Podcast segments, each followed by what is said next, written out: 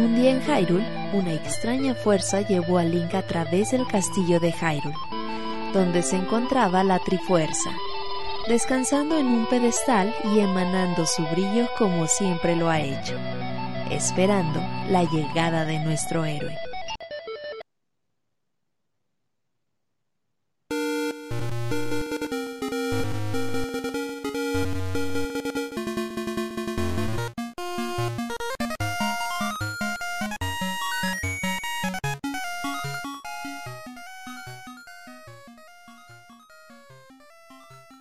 Y así comenzamos la séptima parte de este especial de The Legend of Zelda que hemos traído en Pixelania para todos ustedes a través de este año, a lo largo de este año. El día de hoy comenzamos con la serie de Oracle de Game Boy Color, juegos que salían en 2001 y que se dividió pues en dos partes. El día de hoy vamos a hablar de Oracle of Seasons y el siguiente mes les traeremos Oracle of Ages a finales de noviembre. El día de hoy tenemos un buen equipo para hablar de estos dos bonitos juegos, o para hablar de, por lo menos del primero. Y tenemos invitadazo también. Pero bueno, vamos a presentar el equipo que hemos traído a lo largo de estos especiales. Camuy, ¿cómo estás? ¿Qué onda, Robert? Muy bien, muy bien. Aquí ya en. Pues ya el que es el séptimo programa. Ya de estos especiales mensuales. Eh, pues qué rápido ya en, este número, pero justamente pues, ya estaremos enfocándonos a este juego de Game Boy Color. Y pues como bien dices, pues eh, tenemos por primera vez a un invitado que se estrena en estos especiales y a ver si, si continúa para el siguiente. A ver, a ver si, si lo fichamos. Pero bueno, también tenemos al poeta de los videojuegos, Wonchos, ¿cómo andas? Hola amigos, estoy muy bien, muchas gracias, muy contento de estar nuevamente con ustedes eh, perdón que te arruine la sorpresa, Robert. Arruínamela, lo tengo que decir, Lo tengo que decir. Estoy emocionado de volver a compartir micrófono con Pixemoy. Ah, qué bonito. ya tenías mucho que no. Sé, no sé si sepan. no sé si sepan. Les va, no sé si sepan, pero uno de los productos que más me gustan que, que hice cuando estaba en Pixelania fue con Moy en un E3. Ah, sí, sí. Hice como, ah, todo como de 2003 o algo así hicimos como un resumen y me, me mama ese video. Ahí búsquenlo, no me acuerdo cómo se llama. Sí, sí, sí. Es donde acuerdo yo. Y lo grabamos en un ratito, y ahí antes de empezar el Pixel Podcast, eh, la Pixel estaba enferma o algo así. Y te pedí favor que lo grabaras, ya, traía el guion hecho. Y le metiste así de cuchara de, ay, mamachita. Cuando el Moy todavía tenía ganas de vivir, güey. Y quedó bien chido, quedó bien chido ese, ese video. Ah, pues. me acuerdo, habrá que buscarlo. Oye, Moy, pues ya te. Ya te. Ya hablaste, preséntate, Moy, ¿cómo estás? ¿Por qué quisiste venir a. Exactamente ahora con Lop Season, sino porque no a, Link de Paz o Karina, Mayoras. Pues es que lo que pasa es que los otros juegos ya los había jugado ya varias veces y a los de Oracle siempre les quise tener ganas y de hecho los compré hace mucho rato pero nunca los empecé. Entonces se me ocurrió que pues sería una buena forma de entre comillas pues forzarme o incentivarme a acabarlos para poder estar listo. Pero no ah, pudiste pues, haber participado con tu conocimiento y bagaje de esos juegos que jugaste muchas veces sin necesidad de volver a jugarlos. Pero pues así es mejor porque así tienes el conocimiento aquí fresco y toda la cosa. Además de que no duran tanto tienes un punto. Nosotros. ¿Tú crees que Roberto los jugó? Claro no, obviamente no, pues ni que fuera de esos ninis que le meten 30 horas ahora con los Seasons, güey. Es el, es el primero que juega de todos los especiales que llevamos. Ah, este sí, porque ya no me acordaba nada, güey. Ya se me olvidó. Le metí. Lo acaba de acabar y se me olvidó. Pero bueno, seguimos con nuestros eh, integrantes de este especial y alguien que le ha dado mucho, pues un toque muy especial, valga la redundancia, estos especiales, valga otra vez la redundancia, pues es Mika. Mika, ¿cómo estás? Hola Robert, hola a todos, muy bien, gracias por estar una vez más aquí en ese especial de Legend of Zelda. Dicen que hoy nos vas a contar tú la historia porque ya les aburrió Bonchis. No, no nos ha aburrido, pero digo cada, para cada vez menos, cada, vez menos escuchas por mi culpa. Ajá, sí, sí va va decreciendo esta onda, así que a ver si si jalamos más rating. Pues bueno, ahora sí ya comenzamos de lleno y como no puede faltar, pues otra vez eh, Moy, tú que eres el invitado ¿cómo conociste estos juegos y por qué dijiste voy a entrarle a, a los Oracle? Dices que los acabas de jugar, pero ¿alguna vez tuviste alguna iteración previa con estos títulos? No, fíjate que yo los juegos de Zelda de Game Boy nunca tuve oportunidad de jugarlos. Yo no conseguí Game Boy sino hasta ya cuando salieron los Advance, que ya estaban ya medio baratones. Y aún en ese entonces no, no se me ocurrió jugar los Zeldas. Eh, sin embargo, fue por esas fechas que allá la, la difunta eh, revista de Club Nintendo sacó su especial de Zelda que todavía tengo hasta la fecha todo forrado, bien bonito. Para Ganondorf vs Link, claro que de Ganondorf vs Link. Y ahí pues mostraban pues una pequeña guía de todos los juegos de Zelda que había hasta ese momento. Y ya cuando llegabas cerca de la parte final, pues ya mostraba que había estos dos juegos de Oracle of Seasons y Oracle of Ages. Y me llamó la onda, sobre todo porque eh, buscando por esas fechas, resulta que estos juegos los había hecho Capcom. O sea, los juegos los hizo Capcom con permiso de Nintendo obviamente con guías y recursos y todo eso, pero está interesante. Digo, ahorita pues ya es un poco más frecuente porque está el de Cadence of Hyrule y que meten este eh, que Metroid Prime se lo dieron a Retro Studios y que como que están más puestos a prestar sus franquicias. Pero en esa época era no, no, no era algo que ocurriese y pues por eso me dio mucho la, la curiosidad y siempre quise probarlos, pero nunca se me hizo hasta ya recientemente que, eh, salieron hace ya varios años en la consola virtual de 3DS y pues ahí me, eché el primero. Oye, qué bonito que estén en 3DS porque creo que este es uno de los celdas más caros de conseguir. Hoy en día Game Boy Color, Game Boy Advance se ha vuelto carísimo y estos celdas en especial, creo que Minish Cap también vale ya su feria. Sí, ya, ya. ya además como son muy viejos, y es casi seguro que si lo compras le tienes que cambiar la batería porque ya no va a guardarte la, ya no va a tener carga para guardártelos. No, pero pues conseguirlos, yo creo en buen estado, ya si los quieres con cajita de manual, arriba de los dos mil pesos, ¿no? No, pues ah, imposible no, pero caro de amar sí. Eso que sí. Y como son dos juegos, pues dices, chinga tu madre, pues bueno. Ahorita contamos más. Mika, yo sé que tú los 3D les estás llegando, son tus primeras eh, veces que juegas, pero ahora con los Seasons, ¿cómo lo conociste? ¿O también es la primera vez? Es la primera vez también, porque sí, yo no tenía como la consola ni nada, ah. pero me gustó demasiado regresar a, un 2D, de verdad los disfruto mucho, me encantan las perspectivas, cómo las manejan, el, juego de dimensiones que hacen, eh, el, cómo llegan a contraer incluso algunos personajes. Soy súper fanática de los Gorón de, de 2D entonces me, gustó mucho acercarme a este juego. No lo había escuchado, había escuchado de otros, pero obviamente este no, y no lo había por eso jugado, ni mucho menos, pero ahorita para mí fue una muy, muy grata sorpresa. Qué bien, porque sí es cierto lo que dices, Mika. Ah, muchas veces, habiendo ya tantos juegos de The Legend Zelda, quizás la serie de Oracle a veces se pierde ahí en, entre las historias de Zelda, muchos hablan pues, de los clásicos, Ocarina, Linto de Paz, Majora's, Wind Waker, Skyward Sword y a veces por ahí se nos van un poquito los portátiles y esto sin duda dos, dos grandes juegos que pues hacen uno muy especial. Wonchos, tú también lo acabas de jugar, ¿verdad, cabrón? Ya mi primera vez. Fíjate, es que pues para mí en su momento fue una mentada de madre, güey. Que ¿Por qué?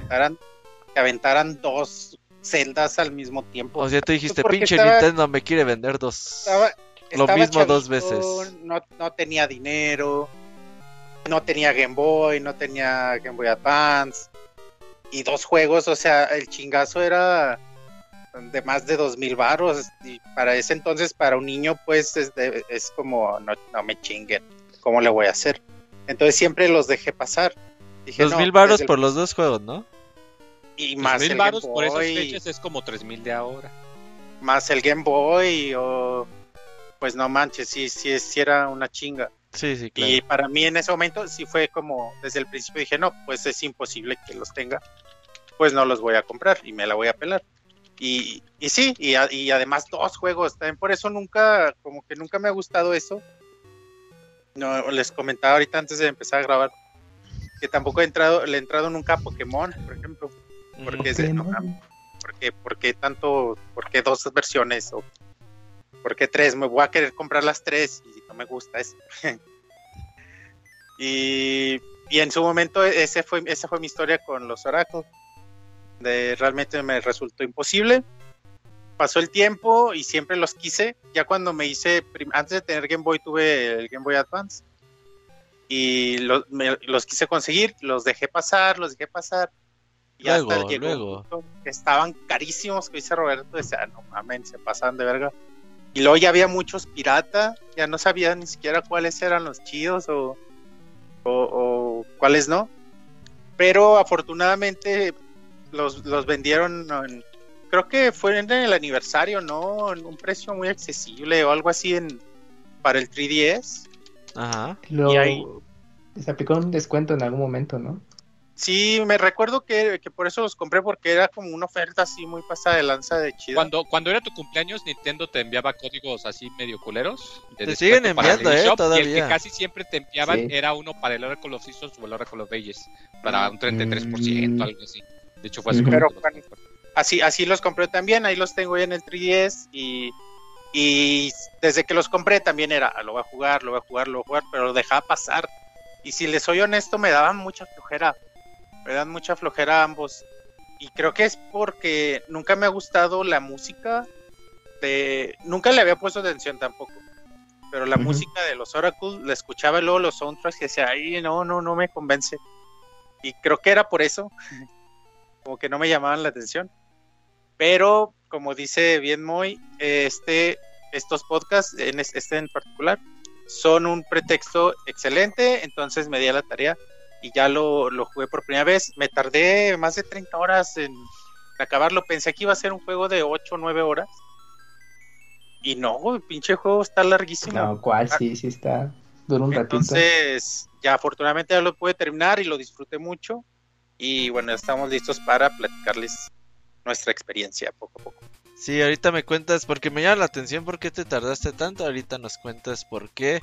Oye, alguien que siempre ha tenido dinero para comprarse las cosas día uno, Camuy, tú ya tienes seguramente mucho tiempo que los conociste, ¿no? no, no, no, ojalá sí, Robert, pero fíjate que estos juegos día uno no fueron. El primero que tuve fue Oracle of Ages por el tema de... Pues, venía, de Ocarina of Time y ya sabes, todo este tema de, los viajes en el tiempo y dije, primero me voy por este juego. Pero al igual que como mencionaban, el tema de tener los dos juegos de lanzamiento, pues sí, eh, lo hacía complicado y en ese entonces dije, bueno, pues los compro diferido, ¿no? Poco a poco. Pero eh, resulta que estos juegos salieron en el 2001 y ya el Game Boy Advance pues ya estaba disponible, ya tiene un ratón de mercado, eh, como saben pues eh, viva lo nuevo, fuera lo viejo.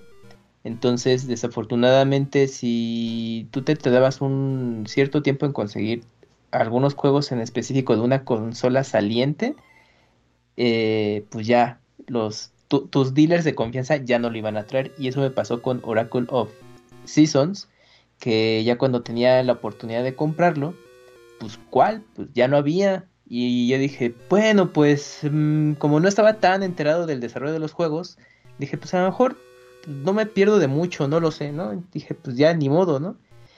Pero eh, en una tarde de ocio en, el en un trabajo, eh, me metí a Mercado Libre y pues era clásico de, es que en Mercado Libre pues a ver si no te venden gato por liebre. Pero dije, bueno, a ver, pues me voy a arriesgar. Entonces busqué Zelda eh, Oracle of Seasons y aparecían unos cuantos resultados. dije, pues si, si se puede nuevo, a ver, ¿en cuánto va a estar nuevo, no? Así millones. Y pues no, tuve suerte que un usuario lo vendía como en 400 pesos, algo así, nuevo. Y yo dije, oh, está baratísimo. Y, y, me fijé en las fotos del producto y se veía así bien, con su celofán de fábrica, nada de que estaba vuelto a emplayar, nada, nada. Y dije, ching, pues a ver, me voy a arriesgar. Y era como mi segunda compra, algo así en Mercado Libre. Es cuando todavía no, no era como tan. Cuando todavía no estaba viciado. No, pero era cuando. Yo me acuerdo también entraba a Mercado Libre y buscaba juegos de NES que según yo eran bien difíciles de conseguir. Y 70 pesos, 60 pesos. Dije, gracias, mamón. Sí, sí, sí, porque era, era el 2000, ¿qué? ¿10? Mm, más o menos, o 2000. 2011, es que ya había pasado mucho rato. Bueno, ya estaban las ventas bien, pero pues Sí, te daba miedo todavía. O quizá finales te, de los Te hicieron güey a ti, Robert, ¿no? ¿Alguna vez? no, fíjate, en Mercado Libre nunca. En eBay compré juegos de Zelda, el Twilight Princess de GameCube y juegos de los de Game Boy, los clásicos, nomás por tenerlos, güey. Y esos, pero nunca me llegaron. Pero no, no ah, creo que haya sido. Entonces... Sí, no haya sido pedo del vendedor, más que nada de la paquetería. Ya. Ah, ok, ok. Sí, yo creo que finales de los, de los 2000, no me acuerdo, pero por esas fechas. Y todavía Mercado Libre, como decían, pues era así un poquito terreno sin ley, porque pues había obviamente vendedores que pues, todo, todo derecho y te vendían el producto como tal, al menos en videojuegos, y pues no faltaba los otros que te vendían otra cosa o, no en el estado que estaba en la descripción. Y me arriesgué con este juego. Casi, ajá, escrito, ajá, Zelda, o una fotocopia. Ah, con los que venden Play 5 y Xbox. Ah, y ya lo pedí. Y pues ya, pues hasta eso me sorprendió porque me llegó muy rápido, como uno o dos días después, eh, entre semana, no en domingo, como a Ida Kuni, que no le gusta que le lleguen las cosas el domingo. Y ya dije, no, a ver qué tal está. Y no, nuevo el juego, estaba nuevo, cerrado. Yo creo que era de estas personas que quizás compró algunos más de reserva o beta, a saber, o tenía un negocio. Y dijo, pues me sobran estos, ya los saco al precio que sea. O sea, todavía el internet no estaba como al día de hoy para que se inflaran los precios así brutales. Entonces, pues me salió a un precio muy accesible en ese entonces nuevo el juego. Y dije, ah, por fin ya tengo los dos celdas de, Game Boy Color.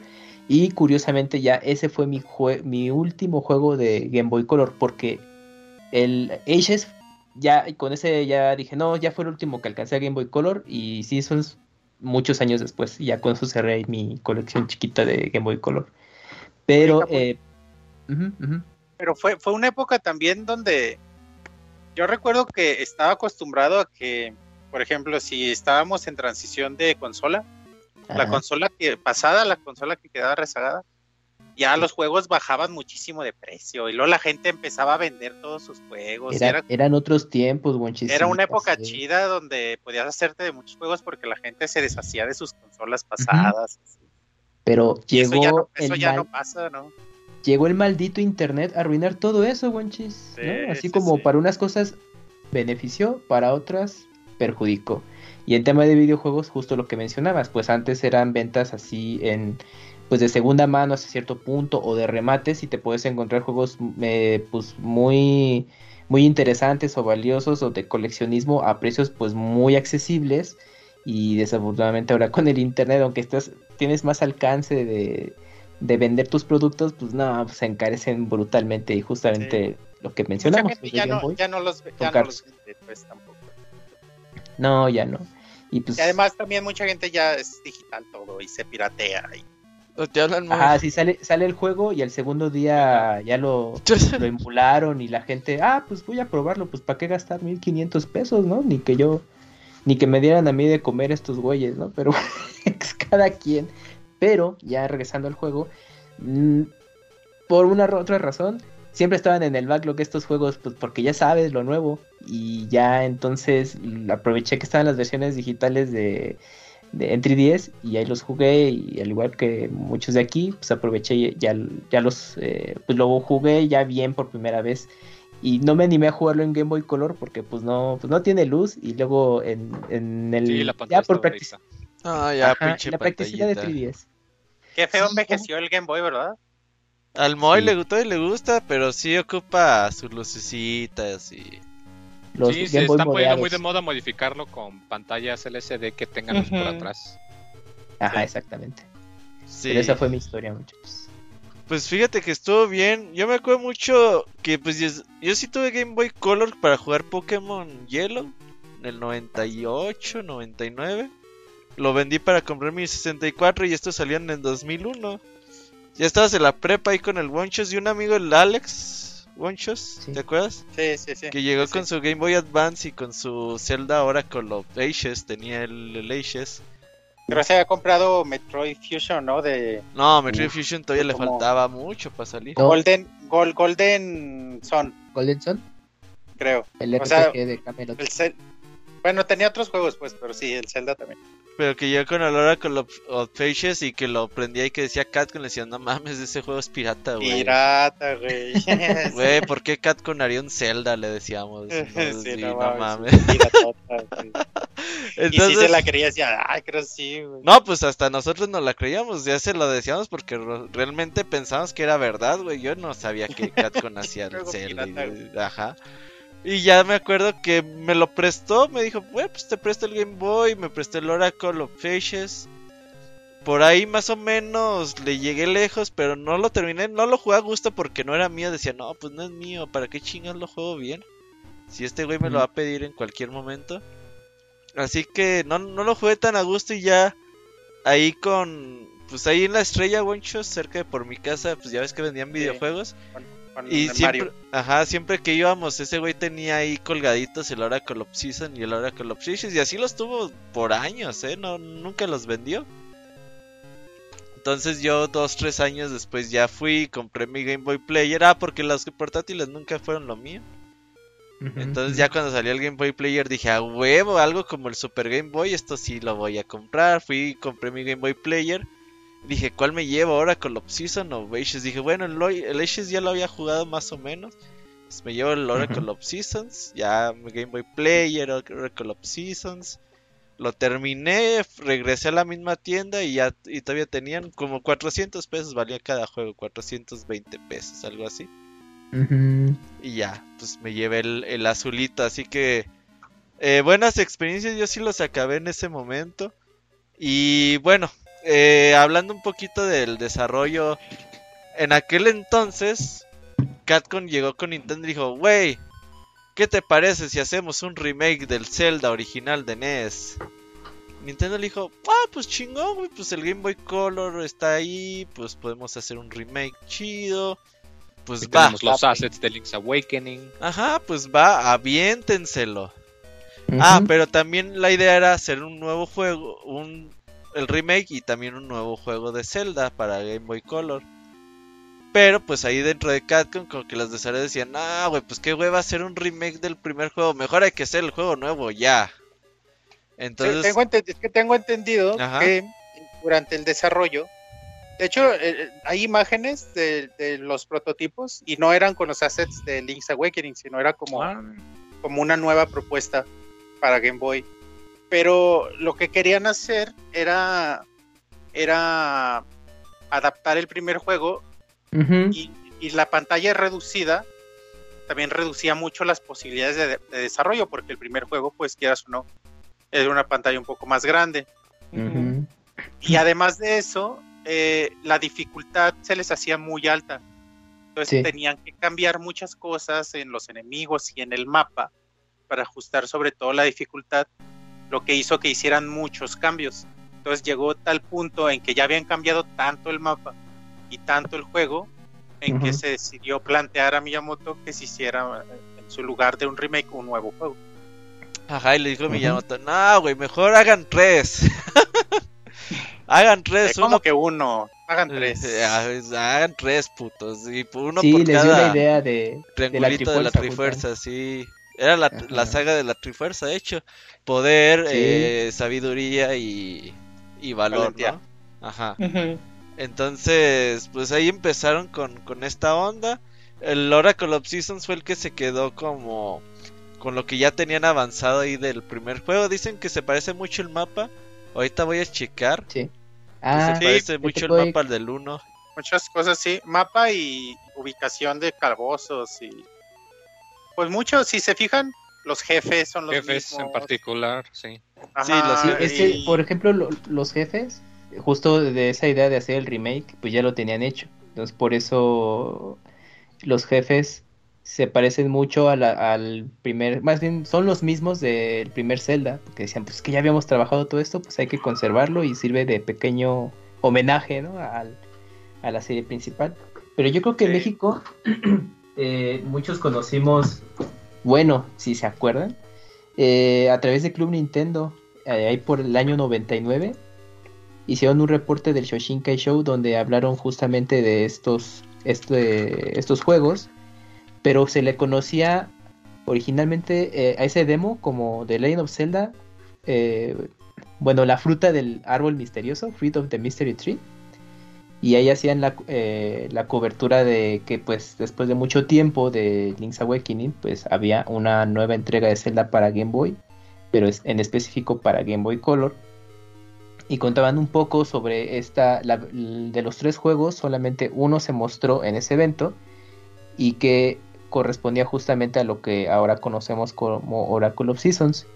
Y la historia era la misma que conocimos a través de los juegos anteriores, que llegaba Ganon, raptaba a Zelda y tenía que ir a rescatarla, pero utilizando el cetro de, de las estaciones. Y la idea era utilizarla pues tanto en tu mapa como en calabozos para resolver los puzzles. Eh, no estaba limitado a, que estuvieras en, colocado en un, tronco y ahí eh, hacer los cambios de estaciones. Y en ese demo se puede ver que, pues, lo que mencionaban que gran parte del, mapa calabozos ya estaba hecho. Y pues estaba interesante pues, el, concepto y, también la idea de utilizar, eh, lo llamaban el Link System, en el que tú podías vincular cada entrega para con la siguiente que tú, tú jugaras para que completar así la historia completa, ¿no? Tuvieras ajá, la historia ya completa y ciertos eventos eh, continuaran, ¿no? De que, ah, es que eh, con los personajes hacían referencia a lo que tú habías jugado en el, juego anterior. Que siempre pues, fue un pues, desmadre, ¿no, Camuy? Pues, eso. Pero el cable. Sí, es que. No, te pedían. ¿Era con cable o con un password? Era con password, sí. Eran con password. No, no. Pero, también se podía con cable link. Con cable link ah. se podía. O sea, que se podía de ambas, pero era un relato. Sí. Pero ah, creo siempre que... un desmadre eso del cable. Y ya pues, les comentaba, desde ese entonces ya se había mostrado. Y el, y el juego, incluso en la versión americana, ya había. Mm, ya tenían propuesta de logotipo. Se iba a llamar. Ya tenían un logotipo y los títulos se llamaba eh, Mystical Seed of, y luego ya era, eh, bueno, eh, los nombres de la Trifuerza respectivamente. pero ya tenían así... Power, Wisdom, Ya tenían el como la propuesta de cómo se iban a llevar las versiones americanas. O sea, sí, Nintendo ya estaba así con, con todo, pero lo que mencionaban, pues llegó un punto en el que se les hizo ahí un se les empezó a regar el tepache con el desarrollo y dijeron, chi, no, es que la estamos regando, porque aquí los responsables eh, de, Capcom, pues ellos estaban, acostumbraban a hacer primero el escenario y la historia y de ahí desarrollar gameplay, y Nintendo era al revés, era gameplay y luego ya hacían la historia. Y eso les atoró muchísimo con el juego. Ya pues Miyamoto dijo, a ver, pues, les voy a poner orden. ¿Qué les parece si hacen tres juegos? Ajá, no pueden con uno, hagan tres, cabrones. Ajá. y ya me dijeron, Si no, no les pagamos. Ajá. Y, y, que según en el desarrollo hasta tenían a 10 guionistas que estaban trabajando en el script de, los tres juegos de ese, en ese momento. Imagínense, es como de, no, pues necesitamos cabezas para que nos ayuden con el desarrollo. Pero no, no se dieron abasto y creció mucho el proyecto. Y también las limitantes de la consola dijeron, no, pues mejor a dos. Y sí. Pues, es lo que conocemos. Uno de sus mayores. Eh, dale, Wench, Ah, bueno, nada más iba a decir que el problema principal fue cómo conectar tres juegos. Lo, veían sumamente imposible. Porque, bueno, el password, pero luego, ¿cómo, cómo se conecta el tercer juego? Y cómo se conectan tres. Vieron demasiado desmadre que fue Miyamoto que les dijo, ¿saben qué? Pues dos nada más, pues ya. Exacto. y punto.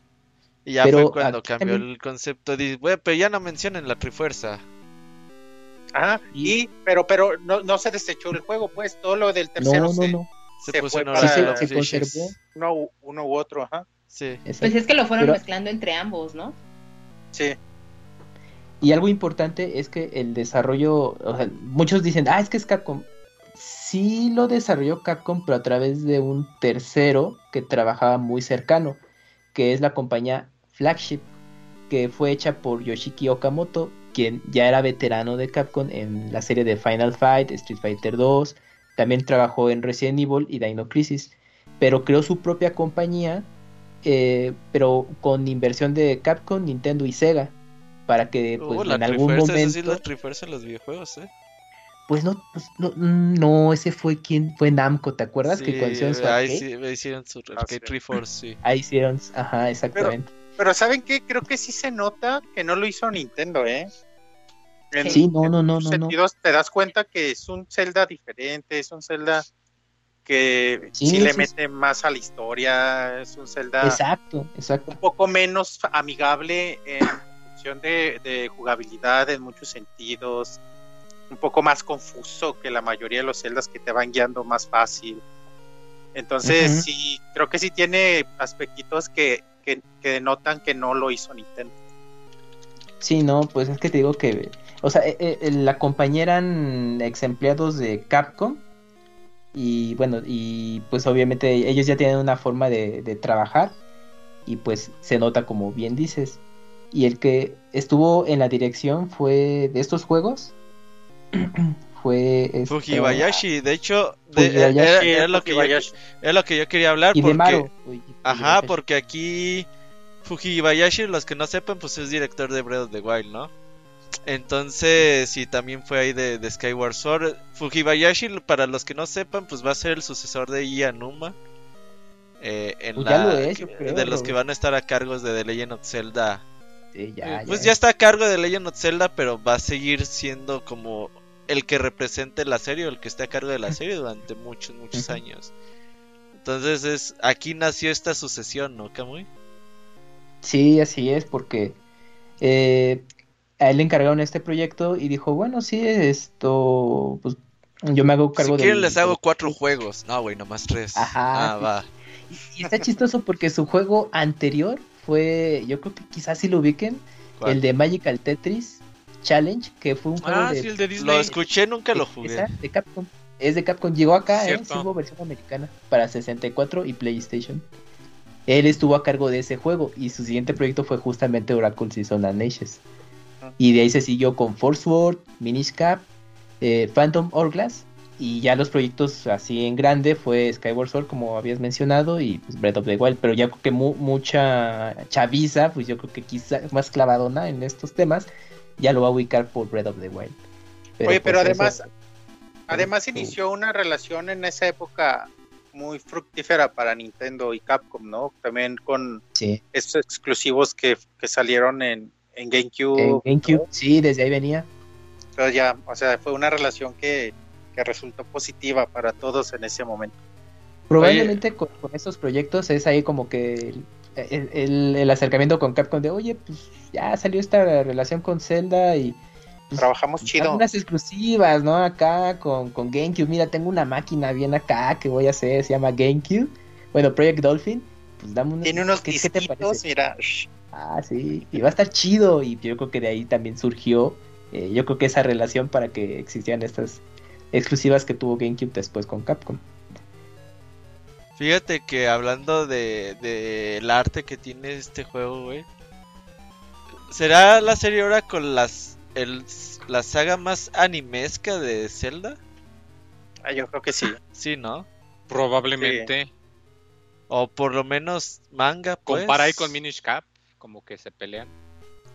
Pero esta tiene más, más dibujos en juego.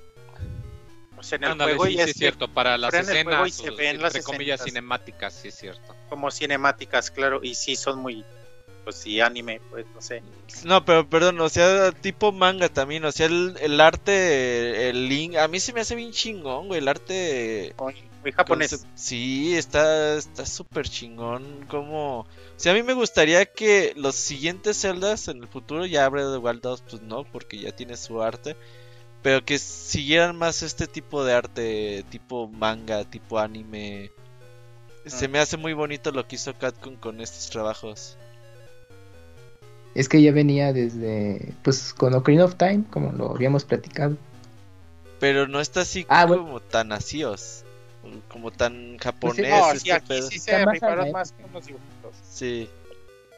Sí, está más eh, anime o manga y pero más enfocado a un público juvenil, porque eh, como también dato, eh, el Game Boy en Japón lo enfocaban mucho justamente para niños y jóvenes, porque pues era una consola relativamente más accesible y los juegos y los juegos también eran más baratos. No, estaban tan caros como los de casera. Entonces, pues el perfil lo estaban enfocando justamente para este público y pues hacerlo muy atractivo, pues vete por esta dirección de hacer arte estilo anime o manga para llamarles la atención. Y de hecho, la publicidad en Japón, los comerciales están peculiares, ahí si quieren youtubeenlos, porque usaron eh, marioneta eh, en stop motion. Y están padres, porque sale Link hasta eh, pues en stop motion y ya te empiezan a anunciar el juego. Muy interesante, estaba padre. Y hicieron dos versiones. Una versión para cada juego, ¿no? Sí, así es y, ya, y costaban los juegos 3.800 yenes que al, día de hoy estarían costando 700 800 pesos. 700 pesos. Sí, sí, 700 pesos. Pero pues estaba interesante ahí los conceptos que tenían. Estaba interesante la publicidad que manejaron para los juegos en Japón.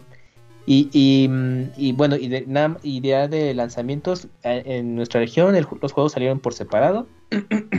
Eh, sin nada en particular, pero en Europa fueron muy ganones porque hubo una edición especial que, era una caja que te incluía los dos juegos, eh, un, un boomerang que hacía alusión al, al arma de Link y te incluía dos skins eh, adheribles que le pegabas. Uno era tu Game Boy Color y otro a tu Game Boy Advance, de esas que, salieron mucho en su época y que al principio te emocionabas y luego y se la querías que quitar y se quedaba todo el pegamento ahí embarrado y te incluía una playera con, pues, con el impreso del arte de los dos juegos.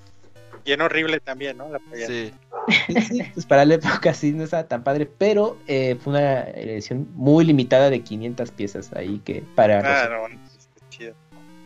Y Oye. Pues ya. No, pues hablando de, de cómo inicia, vamos a hablar, como ya les dijimos, solamente de Oracle of o Seasons, ya la, conexión y de cómo se relacionan los personajes, pues ya lo hablamos para la siguiente, la siguiente ronda, porque si este va a estar cortito, quizás el siguiente va a estar más cortito, pero pues ahí, ahí en el gameplay ya están usando la versión conectada, así para que vean ahí. Además, además de que es, es la primera vez de muchos de nosotros, así que en teoría no hemos jugado el otro, pues no podríamos hablar. Ah, bueno, eso, eso, eso me parece perfecto. Pues iniciamos con... ¿Qué, qué, línea del tiempo es? Eh, eso sí, ¿alguien me recuerda? Se supone que es algo es donde totalmente, ¿no? Es donde Link pierde, en teoría. Si seguimos la línea de tiempo esta horrible que, que no me gusta del Hyrule Historia. Ajá. Estamos hablando, aquí lo estoy abriendo, permíteme. Del héroe, cuando el héroe es derrotado. Eh, vendría justo después de A Link to the Past. Sí, este, o sea, este es, es, pues este sería el link de A Link to the Past, ¿no? Sí. Sí, tal cual, que va rumbo al castillo de Hyrule, la Trifuerza lo teletransporta, pues este Oye, qué chidita, qué chidita animación, ¿no? Esto que mencionábamos ahorita con Moy, de que también tiene como mucha cinemática. Sí, sí, sí. Para, para, un juego de Game Boy también es como algo, algo raro. Y desde que empieza te das cuenta cómo Link va cabalgando y se ve bien chico. Y el contraluz así con la puesta de sol.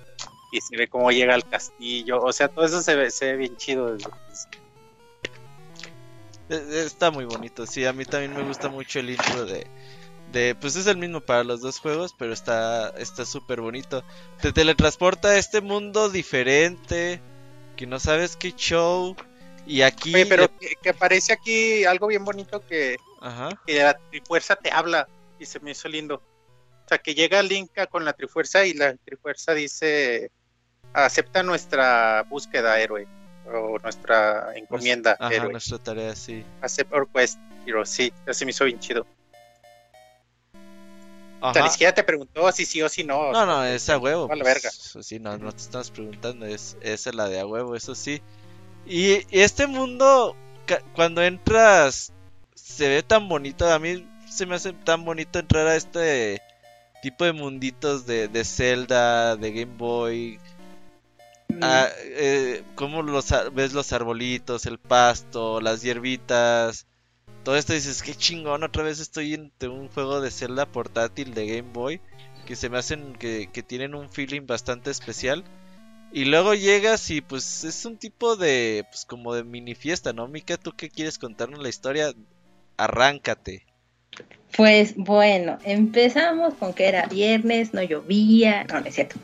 Pero al final del día, como bien dicen, o sea, viene Link cabalgando, de repente se topa con el templo de las estaciones y pues la Trifuerza le encomienda una misión que no le pregunta a Link y una vez más vemos a Link que cae y está y despierta de un sueño como en casi todos los juegos porque incluso bueno en el de Mayoras más creo que es el único juego donde Link no despierta pero en todos los demás Link siempre despierta y alguien lo encuentra o, se topa con una persona en este caso se topa directamente con Dean eh, y entonces ves que este pues ella digamos lo cuidó mientras estaba en este desmayo despierta y va hacia lo que es, bueno, sale de, de la, pues como del lugar este donde estaba resguardado Link y ve esta fiesta con todos los aldeanos de, eh, de la villa, ay, perdón, se me olvidó el nombre de la villa.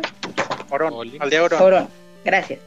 Y este, y pues ya ellos le empiezan a platicar precisamente que este, pues Dean es la, está disfrazada, por así decirlo, o encubierta como la bailarina del lugar y que es muy alegre, que es muy amable y etcétera hablas con ella y ella te dice vamos a bailar. Comienzan como en esta fiesta, pero de repente llega el mal totalmente a ellos que es Jonos y le dice, ¿saben, ¿sabes qué? No, no vas a estar disfrutando como de esto y yo lo que quiero es arruinar totalmente como la felicidad y las estaciones de lo que están porque me voy a llevar a, a Dean. Link trata de, rescatarla, trata de, de evitar que eso suceda, pero no pasa, lo derrotan y de nuevo Nick se vuelve a desmayar. Cuando él despierta, ya se encuentra totalmente con esta Dima y ella le dice, ¿sabes qué, Link? Tienes que ir a rescatar a Dean. A mí me encomendó la princesa Zelda que la cuidara. Ella es el, Oracle of Seasons y necesito que pues me ayudes a rescatarla porque se va, se puede arruinar como las estaciones y todo lo que suceda en Holodrum, ¿no? Holodrum es como toda esta tierra o este mundito que está sucediendo. Oye, Mica, dos cosas. Sí. Antes de pasar, qué bonita la caravana de gitanos, ¿no? Ahí bailando y tocando y cotorreando. Esa cinemática está tal vez. Y luego la cinemática de Link bailando también, como que todo pernadillo. O sea, todo este inicio. E incluso con movimientos torpes. Sí, sí, sí. Y, bueno, a mí esta caravana gitanos realmente me gusta mucho. No, no, es por presumir, pero yo viví en una, en una comuna así con unas caravanitas así de cirqueros y artistas. Y ya se cuenta que era ahí, estaba ahí, ahí me sentía yo. Te identificaste totalmente. Me identifiqué. Oye, y también otra cosa, qué buen villano es Onox, el general Onox. ¿Se te hace? desde que se, sí, desde que se presenta, se me hace como todo chingón y como habla y, y, no sé, este villano fuerte y desgraciado, el malo malote, y me gustó me gustó mucho desde el principio, desde cómo se presenta, cómo llega, cómo se roba Dean. Eh, creo que es un gran villano, Onox. Pues llega sin, sin máscaras, como bien dices, y sin tratar de, simular algo que no es, sino va directo a lo que le compete, que en este caso pues es arruinar la felicidad que está en, de momento como en esta tierra de Holodrum. Entonces creo que eso es lo que se ve bastante interesante con, con el personaje, aunque solamente sean diálogos escritos, ¿no? Sí, o no, aunque no solo eso, porque si te fijas, o sea, además de donde se van bailando y luego ya una vez que la secuestra, también vemos estas cinemáticas donde, donde Onox está platicando con Dean y Dean ya está como encerradilla, como, como encadenadilla así con una... Sí, está encadenada en la piedra. Ajá, o sea, todo esto te digo, creo que no es como algo que Nintendo haga mucho, pero creo que sí le suma sobre todo a la parte de historia. Le suma la más que la historia, yo diría que le suma a la psicología del personaje y que te ayuda a develar totalmente las intenciones y pues hasta dónde puede llegar por, con tal de conseguir su objetivo, ¿no? Sí. Y bueno, pues Dima te dice que tienes que hablar con el árbol. Dima es impa, impa, ¿no? ¿Ima? Sí. Sí. perdón, Impa, cierto. Impa eh, te dice que tienes que hablar con el árbol Maku y cuando tú vas muy contento a hablar con el árbol, resulta que necesitas conseguir una espada porque si no, no puedes tener acceso a, a, poder hablar con el árbol. Entonces de ahí tienes que partir hacia la cueva del héroe para que puedas conseguir tu espada y poder tener acceso y, ver qué es lo que tienes que hacer inmediatamente para poder rescatar a Dean de, la, de lo que te encargó Impa para que pudieras rescatarla.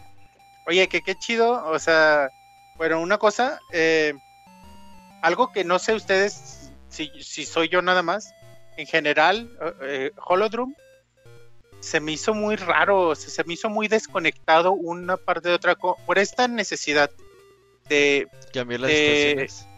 De cambiar las estaciones y, evitar que puedas pasar a otro a otra zona sin antes tener la de estación. Entonces se me hizo todo muy desconectado. No siento, no siento Holodrum como una ciudad eh, que, conviva juntas, sí, sino sí, se siente en zonas todas separadas.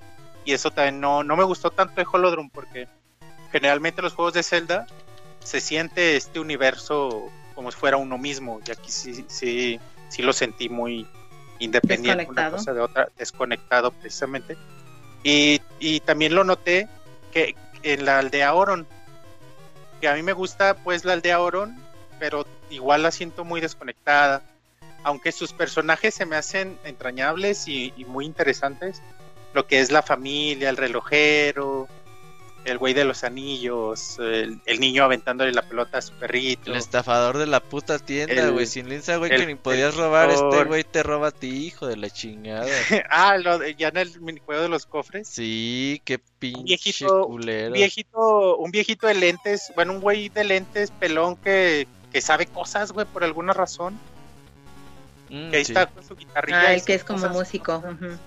No sabemos qué, hace. O sea, realmente los personajes me gustan, pero la aldea se siente tristísima, así desconectada.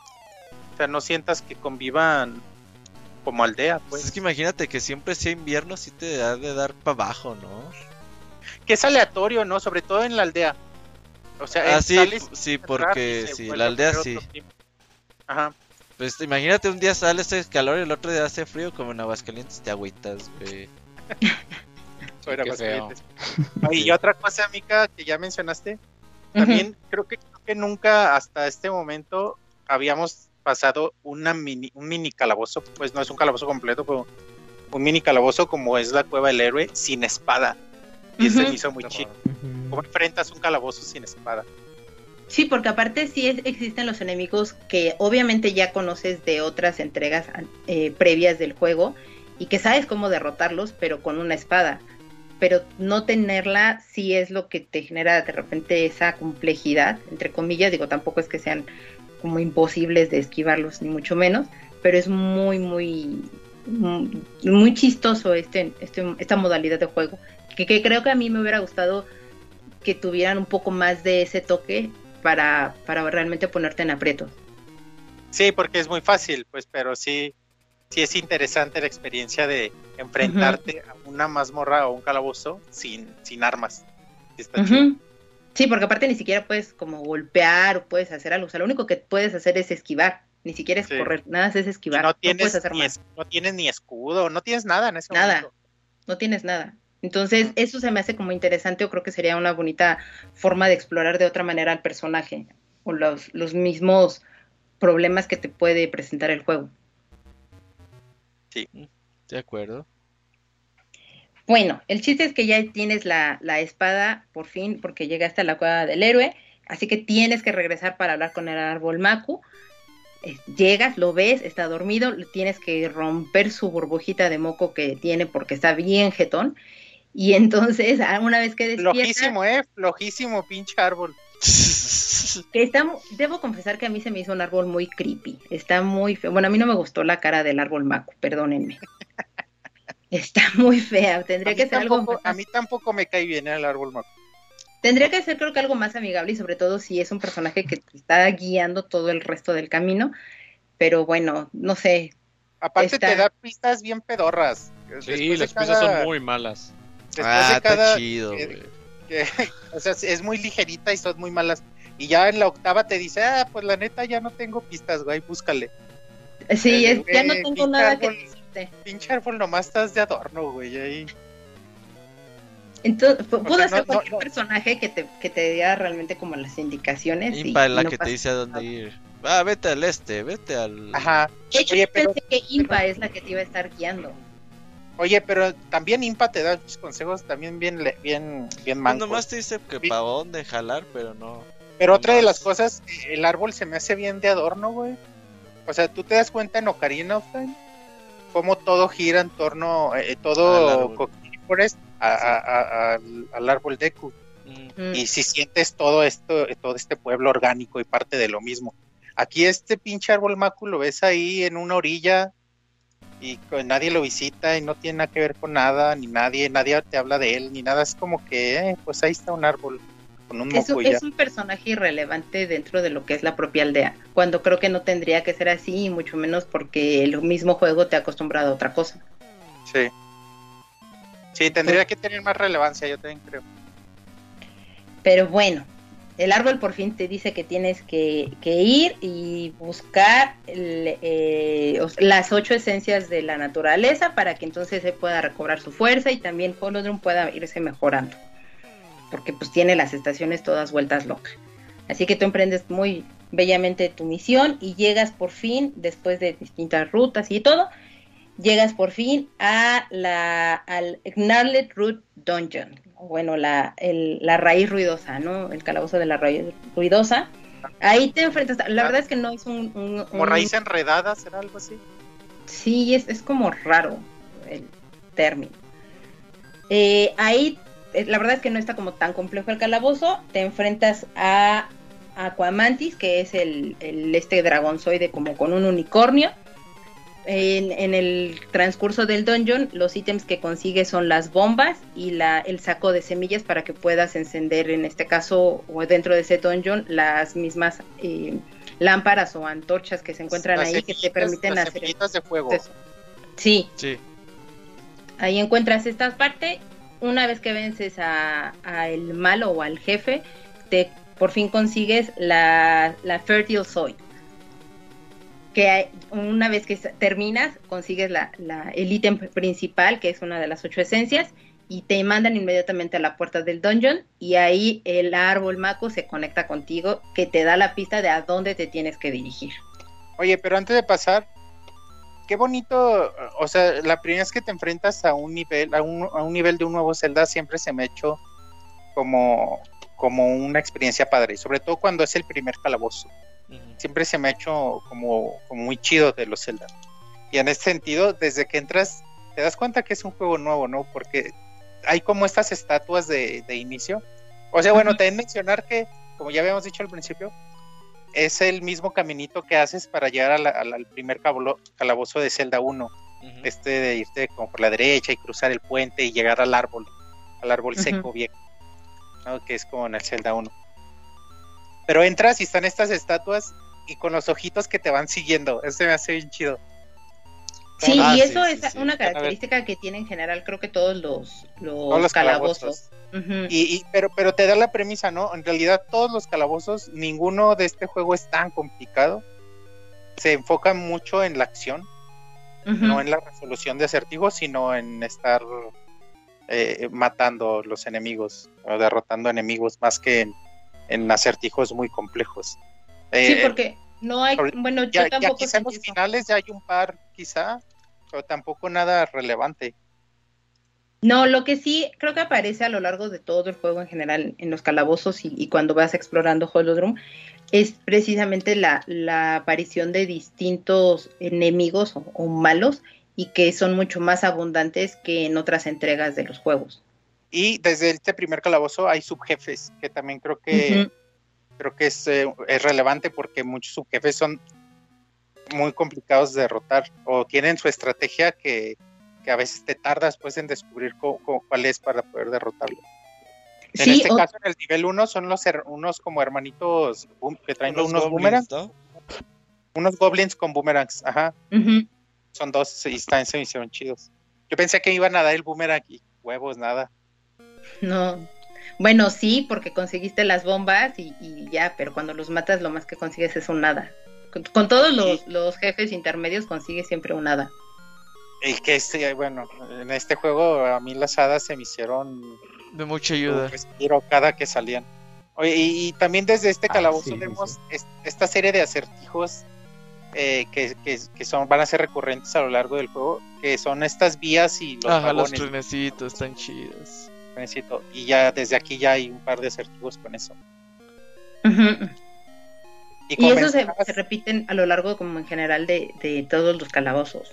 Sí, y, y como mencionabas, eh, que el, jefe es este dragón, ¿no? Este Aquamentus, y, también desde aquí te das cuenta de todas las relaciones que empiezas a ver con el con el uno y empiezas a, darte cuenta que en realidad sí estaba haciendo un remake de del Zelda 1 y está bonito también conocer estas referencias porque no nada son estos pues están los, los arbustos que quemas y el viejito, aquí el viejito te dice, Shh, no le digas a nadie. Ah, y, a veces te cobra el puto, güey. Te, voy a recobrar lo de mi puerta. igual, que en el 1, igual que en el 1, güey. Sí, sí, sí, de ahí lo tomaron. O sea, ahí conservaron eso. todo, toda esta serie de, de cositas que, que, ya habíamos visto que se repiten y que se me hace padre y buen, bonito homenaje. Gracias, Mika. Oye, muy interrúmpenos, ¿eh? Tú... Sí, no, no, Fíjate que yo me, me, gustó mucho, yo me di cuenta que era un remake antes del jefe, cuando vas dando, te vas dando cuenta de la forma del mapa del primer calabozo, es cuando dices, ah, ya poco, y ya cuando lo medio completes dices que sí se ve como el, el, disque pájaro que tenía la forma del calabozo del 1. Y también ya te das cuenta de, que sí, pues reutilizaron.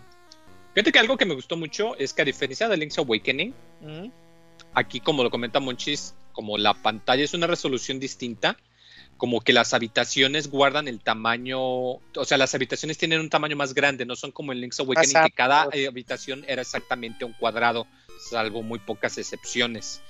Y eso me gustó porque aunque no puedes verlo todo a primera vista en cuanto entras a un cuarto.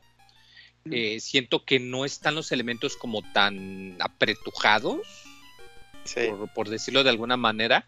Eh, digo, igual y también tiene que ver con, como dices, que pues este juego se enfoca más en la acción que en los acertijos.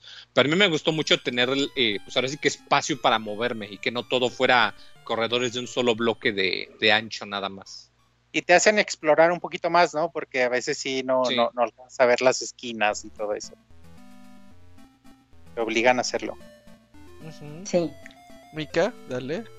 Bueno, entonces, eh, una vez que sales del, calabozo, que el árbol Macu ya te dijo hacia dónde tienes que caminar, pues te tienes que hacer de tu escudito porque no puedes estar nada más andando en la vida así para que no te dañen los enemigos. Tienes que regresar a, la villa, puedes estar haciendo como algunas side quests, que es donde empiezan de repente los intercambios de los objetos y todo, pero no me voy a centrar en eso. Si quieren, más adelante lo podemos platicar. Y una vez que ya tienes tu, tu escudito muy bien equipado y demás, tienes que emprender el camino hacia eh, su, Subrosia. ¿Sí? ¿Lo estoy diciendo bien? Subrosia, sí. Subrosia. Subrosia. Ahí, ¿cómo llegas a este lugar? Cuando estás explorando Holodrum, te encuentras con una, un personaje que trae un moño rojo muy grande, que es una chica, bueno, eh, evidentemente puede ser una chica por el moño, que está encapuchado. Sí, se llama Rosa. Rosita, sí. Oye, te, te interrumpo, Mica, porque aquí quiero mencionar en el camino hacia este lugar te vas a encontrar con este el señor del molino de Ocarina of Time tocando la musiquita de la lluvia, de las tormentas. Y cuando tú vienes de jugar obviamente Ocarina of Time, Güey, qué emoción te da ver a este hijo de la chingada, güey. Dices, no mames, que este cabrón está aquí. y con la musiquita tan bonita. Y obviamente lo primero que quieres hacer es ir a hablar con ese güey a ver qué te dice. Como si fuera un cuate, ¿no? Ajá, ese güey yo lo conozco, ese güey lo conocido. Sí, sí, sí. No sucede. Pero, está muy bonito. A mí me gusta. E, estos detallitos también Oracle of Fishes tiene otros detallitos de Ocarina of Time y Majora's Mask que obviamente pues son juegos que pegaron mucho en su momento y que dijeron, pues méteselos, está cool. Y la neta es que está súper cool. Y yo cada vez que pasaba por ese cuadrito en específico que se veía la canción de las tormentas, decía, no seas mamón, aquí me quiero quedar todo el día, güey. qué, qué, chida rola que ya conocemos, pero ese paréntesis yo les quería hacer. Ah. ¿Mm? No me gusta la música, güey, de este juego. ¿No te gusta? Sobre, todo, sobre todo el Aldea Oron, me caga esa rola por alguna razón, no la soporto. Mira, no, es muy destacada la música, pero tiene dos, tres rolitas muy buenas, güey. Sí, ahorita les digo cuáles cuando vayamos llegando. Sí, tiene un par de rolas que me gustan mucho. Pero nada más, güey, o sea, realmente... Sí, no, no, no es destacado, no es destacado. Ahora sí, Vika, ¿qué decías? Bueno, pues tienes que perseguir a, a, a Rosita. Ajá, bueno, a Rosita. Eh, la tienes que perseguir porque ella lo primero que dice es necesito escapar, que nadie me vea y tienes que estar jugando como escondidillas o policías y ladrones para que puedas ver hacia dónde se dirige. La persigues y ella lleva a este, pues es un remolino que es un túnel final, al final del día para llegar esa a última, Esa última pantalla hace, te hace una trampilla, ¿no? Que está padre. Ah, que se, regresa. se sale y se regresa. Sí, te hace la pinta. Ajá, sí. Sí, porque quiere realmente asegurarse que nadie le esté persiguiendo. Cuando llegas a, a, a Subrosia, me encanta ver a estos personajes porque a mí me recordaron por lo menos mucho a los, a los Jaguars de Star Wars. Ah, sí. Y, y, pues para mí, pues decimos, ¡ay! Tiene Jaguars este juego, ya tiene como bonos, en mi caso. Entonces, Subrosia a mí me encantó, ¿eh? Subrosia para mí es lo mejor del juego. Sí, porque sí. otro minimapa. mucho. Otra ciudad dentro del juego. ¿Te gusta, güey? A mí me estresa el pinche mapa ese, güey. A mí me encanta su mucho, Realmente me encanta su Subrosia. Y me gustan los personajes y me gusta cómo, cómo, son los personajes y me gusta... Es como el mundo al revés, ¿no? La escuela de danza y que todos están, todos están como haciendo algo este mundo sí se siente conectado, pues, a, la diferencia de Holodrum, Subrosa sí se siente bien chido todo. Eh, y que están acá en la lava, están en la lava bañándose. Y, que dicen que se está enfriando, güey, ah, cada vez está más unos Güeyes, unos güeyes con, cargando agua, pues está, realmente se me hace bien chido Subrosia. Sí, y es que aparte, ¿sabes qué es lo que creo que sucede? En, en, en la Villa Holon, los personajes sí se encuentran ahí, pero no están tan cercanos unos a otros cosa que no sucede aquí en Subrosia. Y por eso siento que puede ser la razón de por qué lo sientes mucho más cercano eh, y conectado entre sí, que a diferencia de cuando estás en Holodrum completamente. Sí, sí, es posible. Porque, o sea, conforme vas avanzando te encuentras a más de uno. Sí, son muchísimos, son muchísimos subrosianos que te encuentras. sí. Y conforme, bueno, inmediatamente están unas escaleras, bajas y hablas con estas personas que se encuentran en su bonito baño de lava y te encuentras inmediatamente con el bar o el cuarto de baile de, los subrosianos y te dicen, ¿quieres bailar con nosotros? Escuela de danza. Sí, entonces ahí inmediatamente eh, pues tienes este micro puzzle, si lo quieres llamar así, o, no sé cómo, cómo determinarlo. Un reto, un reto de baile. Y lo simpático de esto, la verdad es que es bastante simple porque solamente tienes que apretar tres botones, derecha, izquierda y el botón A. No hay más ciencia en ello.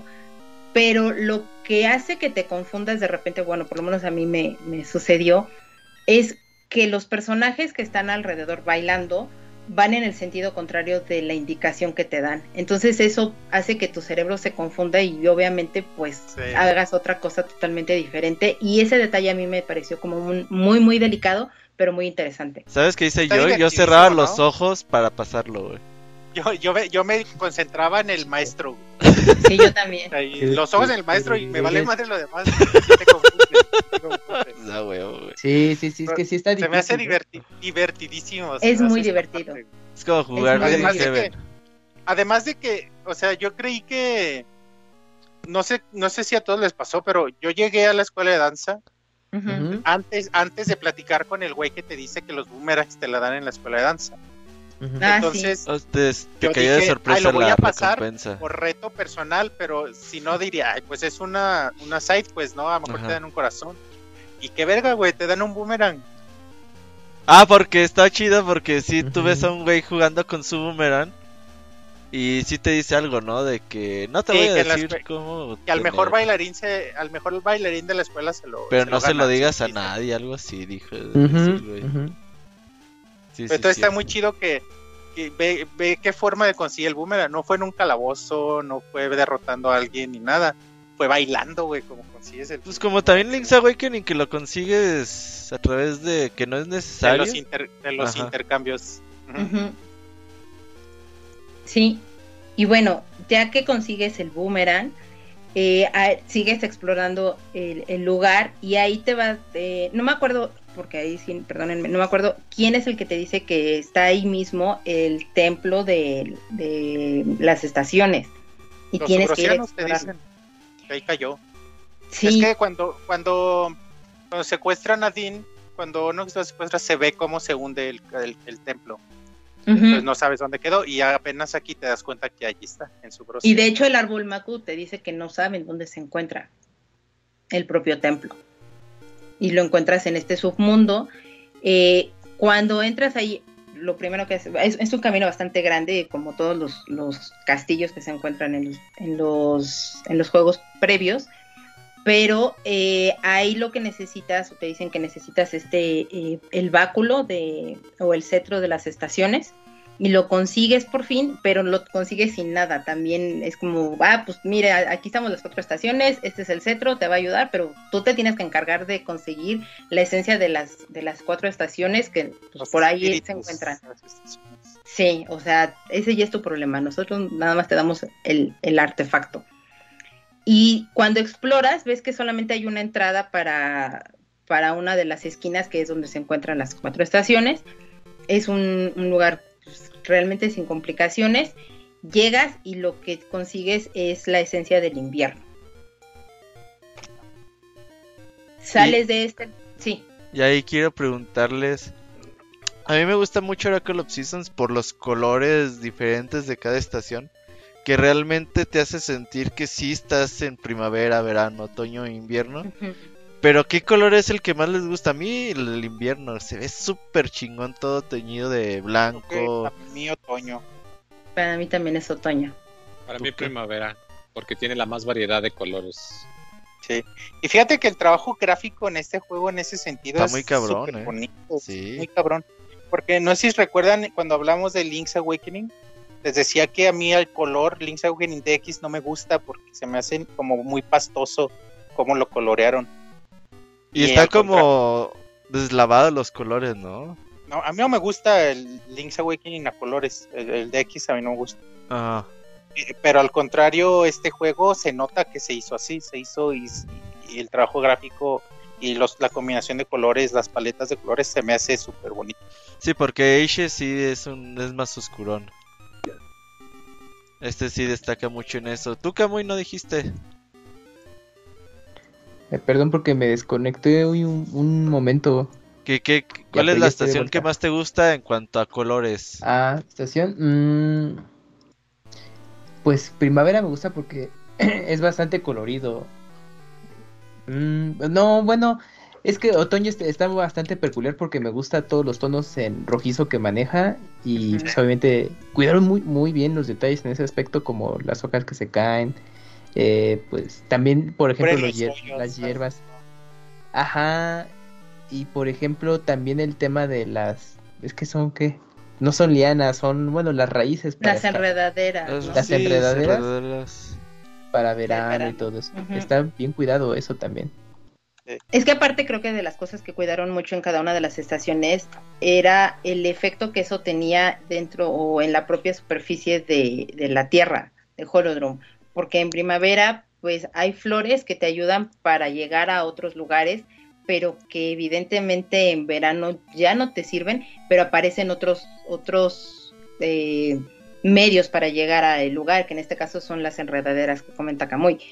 Y en invierno, pues incluso existen algunos eh, huecos que están en la tierra que se cubren y se hace un camino para que puedas tener acceso a otros lugares. Entonces, ese, ese tipo de detalles está padre. O también que en otoño algunos huecos se cubren por las hojas, tú no lo ves y pues te caes totalmente. Así. Ah, síguele, Mica, ahora sí, perdón por interrumpirte. No, no, no, está Ya tenemos el palito con el invierno ya tienes el, el cetro con el invierno y te regresas a Holodrum, ya sales de Subrosia y tienes que ir al segundo lugar o al segundo dungeon que te mandó el árbol Maku y ese es el Snake Remains donde igual el, el dungeon realmente no es tan peligroso, tienes también a que, aquí conseguimos la palita, ¿no? Entrando con Spermo Santa antes de llegar a Snake Remains. Ah, qué chingón, porque dice, ah, está cerrada y dice, nadie puede entrar, pero Santa es bienvenido. Sí. Eso está bien chingón. Pero ponte a palear porque pues quiero salir. Ya te regaña cuando entras la chava y te dice, toma esta pala y ábreme la entrada. Sí, ponte a palear porque quiero salir. Eh, cierto, perdón. Y llegas ya el dungeon y ahí de nuevo creo que no está nada complicado. También tienes un, jefe medio y el jefe principal es Dodongo, que es un tipo de rinoceronte, un, algo por el estilo. Y el ítem principal que consigues eh, o la esencia que consigues es el Gift of Time. Y de los ítems que consigues para poder eh, combatir y que puedes utilizar más adelante son el está el brazalete que es con el que ya puedes comenzar a cargar cosas. Y está chido el dodongo que, lo que le das sus bombas como siempre y lo cargas a los picos porque que le dan una variedad de en cómo lo derrotas, ¿verdad? Sí, porque la primera vez yo me acuerdo que me tardé mucho con este güey porque yo decía, pues ya le di un chingo de bombas y no se muere. Solo se queda detenido. Ajá, ya después dije, ah. Ajá, tienes que cargarlo y aventarlo a los picos. Sí, eso me gustó mucho también, que le dan su, su diversidad a los jefes que ya conocemos. Oye, e, e, en este calabozo ahí me pasó algo que me tardó un buen rato. ¿En cuál? Pero ven que, que hay en, en este, en el 2, en el Snake Remains. Es la primera vez que vemos estos rodillos azules que, que tienes que empujar. Ajá. Y se regresan. Yo no sabía que eran unos rodillos. O sea, yo decía, no los intentabas empujar. Yo no lo intenté empujar, ¿no? O sea, le aventaba bombas, o, lo trataba de cargar, o le daba espadazos. Entonces di muchas vueltas sin saber que era un rodillo. O sea, yo no. O sea, la imagen no me daba a entender que lo tenía que empujar y que iba a rodar esa madre. Me tardé un buen rato. Y, además porque el brazalete, el brazalete te enseña a que jalas, pues aprietas el brazalete y jalas las cosas. Entonces acá tratas de jalar, pero no tratas de empujar. Pues sí, sí, bueno, en mi caso me sentí en pendejo, pero eso me da...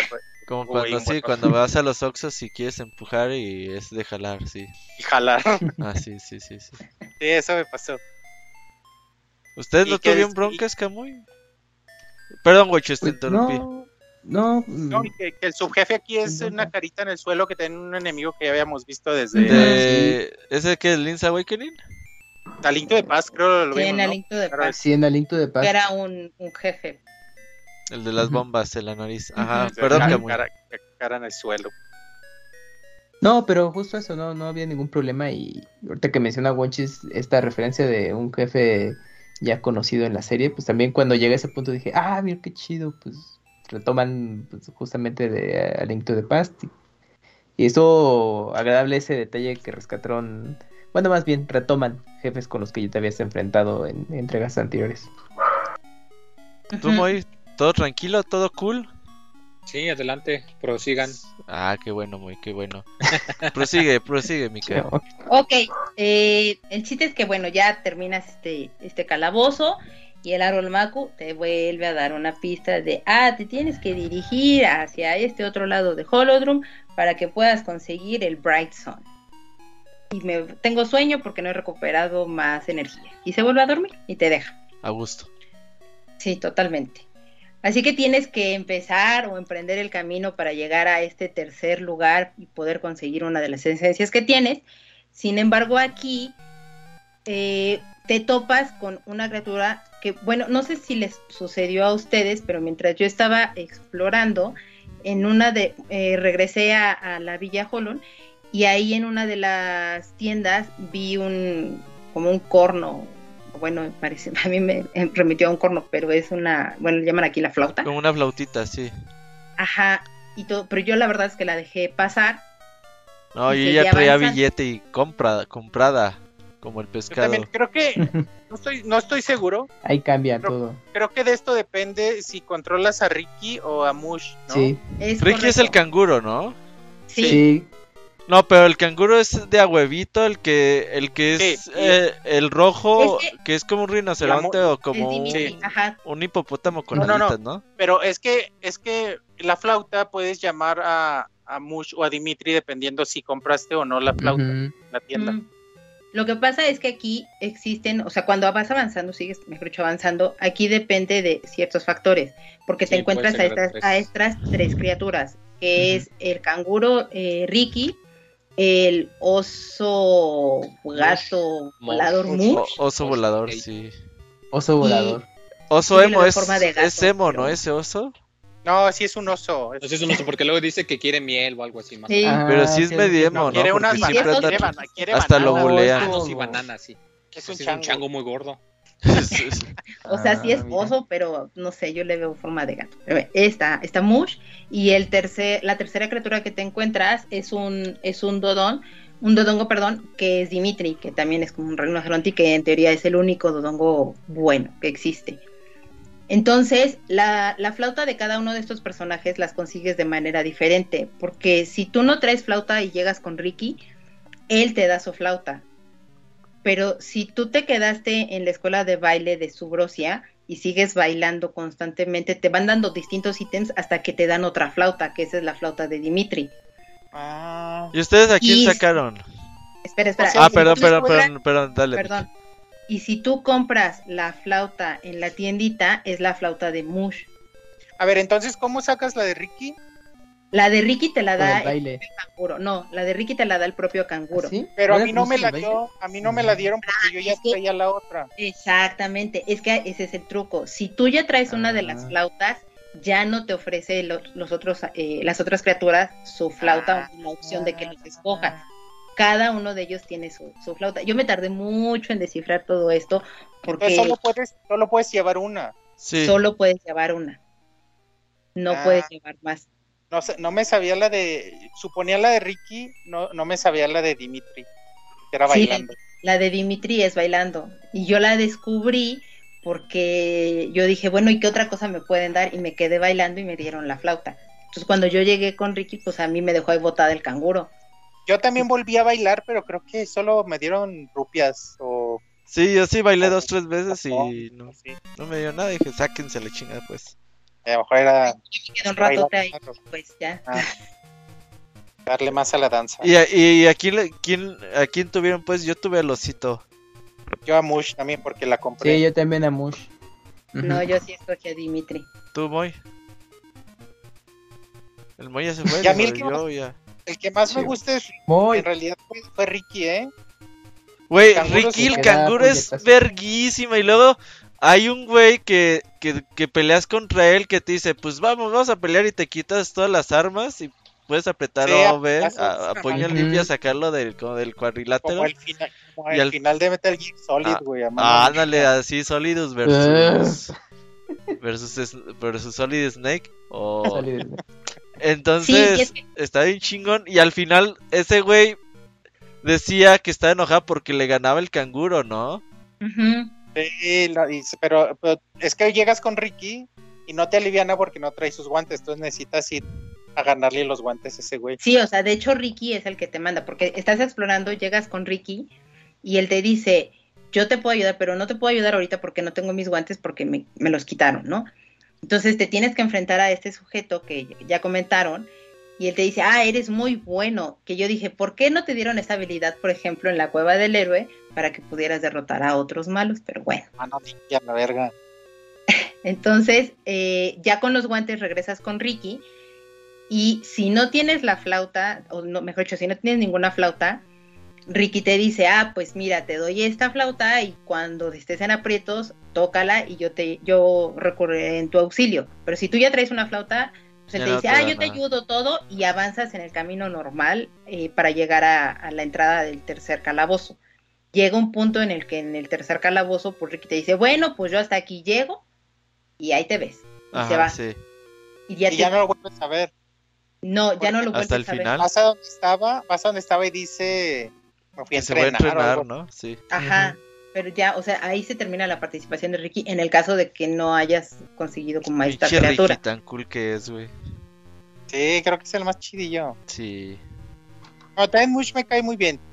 También Dimitri, pues, pero creo que es el que dejaría no, estar. pero Ricky, güey. Qué chingón que un canguro se llame Ricky y sea boxeador, güey. Haciendo alusión a Rocky. Ah, ajá. Ah, oh, eso no lo había pensado. No, sí es cierto. no, ahora me va a caer más bien el pinche Ricky, güey. Pero es que aparte en algún punto, eh, no sé por qué a los canguros los asocian con, este tipo de, ajá, de boxeadores. Eso desde los Looney Tunes, ¿no? Pero es, que, los canguros lo que tienen fuerte son las patas traseras y la cola. Entonces, no, o sea, yo sigo sin entender por qué siguen relacionando a los canguros con boxeadores cuando en realidad pues, son más fuertes en otra cosa. También Street of Rage eh, 3 peleas con un canguro. Uh. Qué chingado, güey. Voy a jugarlo nomás por eso, güey. El chiste es que, bueno, dependiendo del tipo de criatura, es el recorrido que tienes que hacer para poder llegar a la entrada del tercer calabozo. Lo padre de, bueno, en mi caso que yo escogí a Dimitri, lo padre de eso es que Dimitri puede nadar en todas la, en todo lo, que te encuentres de ríos o, riachuelos, etcétera. Oye, pero, pero desde esta parte te encuentras a Dimitri. Sí. Ah, órale. Sí, sí, sí, para ocupas para el tercer calabozo. Sí, porque una vez que ya entraste, bueno, ya metiste la llavecita y se, se vacía el agua y caminas por ahí, por esa superficie donde ya no está el agua o ya no está el, río elevado, eh, normalmente vas hacia abajo, que es como el camino o hacia donde te dirige el, el, propio juego, pero si subes un poco, ahí se encuentra Dimitri con unos cerditos malos y que les tienes que pagar para que puedan liberarse Dimitri. No manches, qué chido.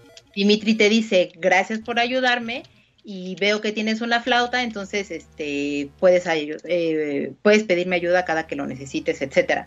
Y en el caso de Mush es muy similar, pero él se encuentra creo más hacia los árboles. Fíjate que a mí me pasó eso, o sea, yo, yo usé a Ricky, me ayudó a pasar la primera parte, pero se despidió, me dijo, yo hasta aquí llego, y luego ya subí un poquito más caminando, y ahí estaban unos moblins buleando a Mush. Ajá. Pues tú tienes que defenderlo de los moblins y ya Mush es que te dice, ah, Simón, yo te ayudo. Ajá, porque para liberar a Mush es con pelea, para liberar a Dimitri pues tienes que pagarles. Órale. Y en el caso de Ricky, pues Ricky nada más te dice, ah, pues me caíste bien y este, yo te puedo ayudar. Fíjate, en mi caso, en mi caso yo conocí a Dimitri hasta mucho después, hasta pasando el tercer calabozo. Ah, sí. Sí, sí. Sí, porque tienes que ir al, Bueno, ahorita avanzamos hacia allá. Donde lo usa, sí. Oye, pero antes de entrar al tercer calabozo debemos volver a su grocia, ¿no? Eh... Para tener una cita con Rosa. Ah, sí, sí. Sí, es que esa, esa misión. Es que ahí tienes la misión con, con Rosita, porque regresas, tienes razón, tienes que regresar a su grocia y te encuentras, es que en este, en estos intercambios que vas teniendo, entre uno de ellos te entregan el moño. Y ese moño dices, ah, este moño se lo vi a alguien, ¿a quién será? Y no, de hecho, no, de hecho el moño, o sea, tú tienes que regresar a su brocia porque necesitas el espíritu del verano para poder entrar al tercer calabozo.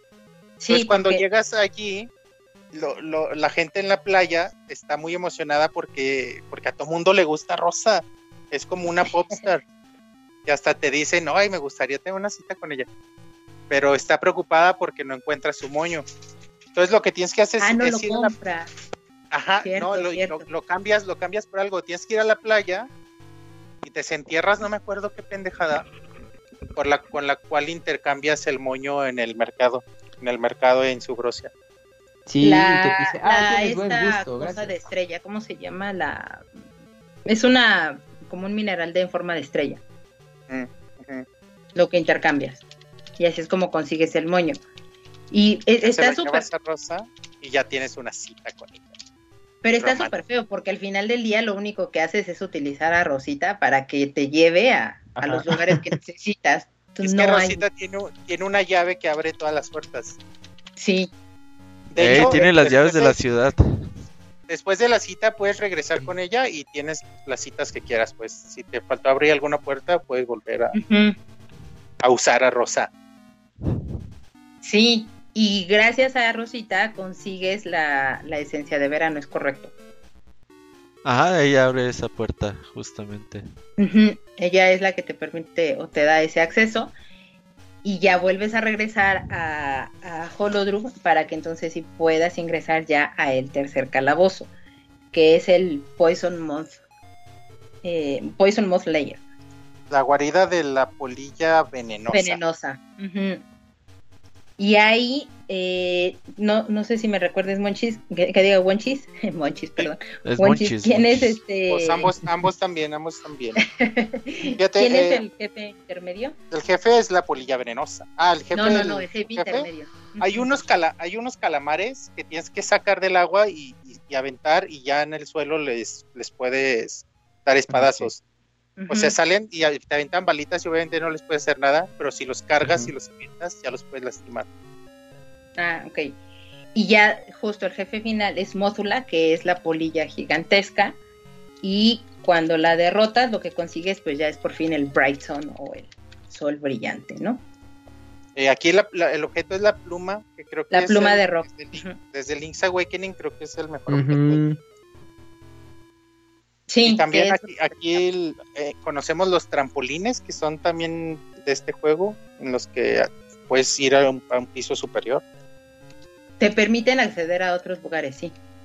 Y eh, muchos de los acertijos aquí ya tienen que ver con empujar jarrones, lo cual no pasaba en los otros juegos. Güey, yo me quería atorar de un buen rato porque cuando ves a los jarrones, Tú normalmente en cualquier juego de Zelda, si ves un jarrón que puedes levantar, pues lo levantas y lo rompes y ya. Pero este es creo el primer juego en donde los puedes empujar también y me sacó un chingo de onda porque yo me quedé, ¿qué hago? ¿A dónde voy? Me aturé ahí como una hora, no sabía qué hacer. Sí, estoy de acuerdo. No, no es normal en un juego de Zelda que empujes un jarrón. Tú ves un jarrón y lo quieres destruir. Lo rompes como sí, normal. Es que aparte creo que lo que también este juego tiene. Todo rompes, muy. Lo que creo que este juego tiene es precisamente de repente te rompe ciertos vicios que tú ya traías de los juegos previos. Y por eso dices, ¿y qué demonios tengo que hacer ahora? Que eso está de padre. Hecho, de hecho, si, si, si, te pones a pensar, los jarrones en los juegos 2 de Zelda sobre todo, son posiblemente de las armas más poderosas que tienes, que causan más daño. Y en este juego no, es muy difícil atacar con un jarrón. Sí lo haces, pero es muy difícil y no causa tanto daño. Sí, no, no, no, no, no mata a todos los enemigos como tú pensarías, pero te digo, es que creo que te está rompiendo como esos vicios que ya traes de los juegos anteriores. Sí. Que eso está padre. Bueno, a mí eso me gustó. Eh, ya de una vez que terminas o sales de este, de este calabozo, de nuevo el árbol Maku se pone en contacto contigo, te dice, ah, ya recuperé más fuerza y ahora lo que necesito es que consigas eh, una esencia más para que yo pueda recobrar más energía, ¿no? Y podamos liberar así más rápido a ti. Ya cuando lo haces, eh, ahí te, bueno, sigues explorando y llegas a toparte a la ciudad que está inundada, el Sunken la Ciudad, ciudad hundida, sí. Que ahí es donde yo creo que te encuentras a Dimitri. Es que, por ejemplo, en mi caso. Dimitri, sí. En mi caso, pues yo ya lo traía, entonces pues yo dije, ah, no puedo avanzar, pues le hablo a Dimitri y ya para mí fue como muy fácil. Pero ahí sí, pues si me pueden contar un poquito de su experiencia los que no trajeron a Dimitri. Sí, ahí me tardé un rato porque puedes pasar incluso por ahí por un mini mini calabozo, mini jefe con este güey, el güey que te avienta las bombas, ¿cómo se llama? Ah, con el rey, el rey este, goblin. El, el, ajá. Está chido pelearse con ese güey. Está verguísima el rey goblin, a mí también se me hizo muy chido. Y si te fijas, una vez que lo derrotas. Y lo iban a trolear, ¿verdad? Vas, pasa a, precisamente a esta zona en una casa que está en la esquina, que si no lo has derrotado está vacía. Pero una vez que lo derrotas, está ahí el güey todo triste, haciendo bombas nuevas. Como que no, no voy a recuperar. Supongo, no lo he jugado, pero supongo que va a regresar en Oracle of Age. No, güey, pero ¿sabes qué? Se puede hacer una pinche mega maldad ahí, güey. Sí, sí, Puedes aventar una bomba a las bombas que tiene ahí y explota la casa y te mueres tú también, güey. Pero la casa explota, güey, y ya para la otra vez que vas ya está deshecha, güey. Nunca le... no, no se te ocurrió hacer eso. Güey. No, pues está todo madreado. Güey, eh, los matas a la chingada todos, incluyéndote a ti, güey. No mames, qué chido, güey, no sabía. Está chingón eso. Porque, porque fuiste bully con él. Ajá, sí, ahora nos carga la verga a todos, y así la avienta la bomba, güey. Que ya lo veremos en el podcast que viene, pero supongo que sí lo vuelves a enfrentar, ¿no? No me acuerdo, güey, estoy no me acuerdo, ojalá y sí. Ojalá y sí esté en el. Sí, está bien, verga. Sí, me hace bien sí porque el güey, o sea, el güey sí te. Eh, estás bien pendejo, me la pelas y. Fíjate, yo, yo lo que creí que, que iba a pasar porque ahí yo pasé con Mush toda esa parte que tienes que ir cruzando la zona de agujeritos. Sí, Entonces, cuando llegas con ese güey, te dice, ah, hay un humano y te empieza a aventar bombas. Sí, es que te empieza, pero a mí me sucedió después, es que por eso les dije, ahí cuéntenme un poco su experiencia, porque yo le hablé a Dimitri y lo primero que hice fue ir a, conseguir una licencia de, este, ¿cómo se llama esta licencia? La, la licencia de, ajá, la licencia de buzo y ya vas con el maestro y etcétera, y me dio la, las aletas de Sora. Los flippers, sí. Entonces, pues de hecho, sí. Pues, quiero todo todo eso es antes de llegar allí. De, hecho, justo antes de pasar a esa zona. Y yo pensé, porque ya para ese entonces yo ya tenía un anillo que te convertía en, en Moblin. Ah, yo pensé ¿A poco? Que la forma de... Yo pinches anillos nunca los... los anillos te dan ciertas habilidades. Sí, sí, pero yo dije... La forma...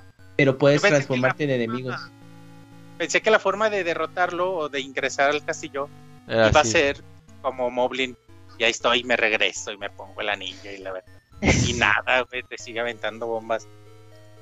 Yo ahí lo que me pasó es que me amencé porque pensé que con Mush nomás podías brincar este huecos de dos cuadritos. No sabía que si aprietas muchas veces A, como que aletea y puedes volar más. Entonces, como ah, que no podía pasar, lo que hice es que corriendo y saltando justo en la orilla de un cuadro con, la pluma y la semilla y me caía, pero lograba destruir el arbusto que estaba en el otro cuadro. Entonces como que lograba saltar dos cuadros cuando nomás se supone que me debe de saltar uno. Pero llegó un punto en el que ya no podía y ya luego fue cuando me di cuenta, ah, no, sí, es que tienes que apretar el botón muchas veces. Y ahí ya... Es que creo que Justo lo mismito me pasó, A mí también, güey, realmente era difícil. No sé si con, con Dimitri sea más fácil cruzar esos, esos hoyitos. Lo que pasa es que a Dimitri lo puedes cargar, pero lo más que lo puedes aventar es un hoyito, no dos. Y a mí lo que me pasó, o bueno, lo que sucedió es que después de que yo tuve las aletas de Sora y regresé, me encontré con Mush y él dice, es que me gustaría un plátano de la montaña y etcétera. Y entonces fue subir, agarras ahí un, un, cuco, que es el que te ayuda a, subir y ya por fin consigues el, el, plátano, porque ya puedes cambiar la estación a... Pero eso es, eso es hasta después, ¿no? Es que en mi caso, bueno, yo lo pasé antes. Sí, es que depende de qué monito agarraste. Ajá. Fíjate que ahorita me voy dando cuenta de que quizás hay tres animales, porque iba a haber solamente uno por cada versión. Sí, sí, por eso. Al final decidieron mezclarlos todos. Sí, sí, es por eso. también, salen en Ages estos, estos eh, animales. Ay, güey, no me acuerdo, monchis. Por eso lo estoy jugando otra vez, si no, no los había jugado. Según la revista de Club Nintendo, que eh, mencionan a Ricky en el Ages, entonces yo creo que sí aparece. Ah, Es que según lo que yo leí, porque les digo que yo me encontré que tenías tres criaturas, lo que yo leí es que eh, a, a, tu criatura que elegiste es la que te va a ayudar en el siguiente juego que es Ages. Oh. O sea, no vas a poder cambiarlo. No sé si Nos vamos a encontrar con Mush otra vez, por ejemplo. Sí, o sea, si ustedes escogieron a, Mush, ustedes van a estar jugando con Mush. En mi caso va a ser Dimitri. Con el oso, ah, chango, gorila, gato. Creo que sí que veo más cara de oso, ¿eh? Sí, tiene oso. Y además en el manga sí lo dibujaron también. Oye, pero ya me acordé, Mica, realmente sí aquí es la parte de los de las bananas para Mush justo después de de regresar de Subrosia, porque primero antes tenemos que ir a Subrosia por por el espíritu de la primavera y una vez con ese es eso, claro. Sí, sí, sí. Y es que, bueno, exacto, o sea, a mí lo te digo, lo que me pasó fue de, yo me encontré primero, o sea, las aletas de Sora entonces después subí a la montaña donde se encuentra Mush. Mush me dice, es que yo necesito como la banana y todo que solo se da en primavera. Y dije, entonces tengo que regresar a Subrosia, al templo de las estaciones, otra vez con Rosita para que me ayude a conseguir primavera. fíjate que aquí, aquí, para llegar a, la, a, despertar el espíritu de la primavera, lo que tenemos que hacer es seguir a dos güeyes que llegas a Subrosia y te roban el boomerang. Ah, es que te digo, mi lógica fue eso. Dije, otra vez voy a necesitar a Rosita llegas a Subrosia y ahí es donde te encuentras a estos dos tipos que te quitan el boomerang y que lo esconden. Y entonces ya, es cuando puedes ingresar, es correcto. Y haces este minijuego que hiciste antes con Rosita, pero con dos güeyes. Y que aparte está, está relativamente un poco más complicado porque obviamente eh, uno va hacia la derecha o a la izquierda dependiendo y pues te tienes que esconder muy bien o de repente un poquito en diagonal y, no te llegan a ver. Porque si te ven, como, te regresas. Muy como en Ocarina en el castillo, ¿no? Este, sí, este es ocarinesco. Ajá. Y ya que consigues primavera, bueno, en mi caso, ya que conseguí la esencia de primavera, me regresé otra vez a donde estaba mucho, o sea, todo este camino, ya le di la, la, el, plátano que quería y me regresé y ahí es cuando yo me topé con este, con este cocodrilo gigantesco que este que me estaba lanzando bombas, que me estaba, o sea, que me dijo, bueno, que lo tenía que derrotar y ya después pude este llegar a ese punto con con Mush de que me ayudara a brincar los, los cuadritos. Y aquí también ya es, ya con, una vez ya con la esencia de la primavera, ya podemos visitar a los, a los gorones en 2D. Güey, qué bonito. Me gustan un pinches gorones. Aunque aquí se me hacen muy poco útiles. Sí, están de adorno. Sí, están muy secundarios.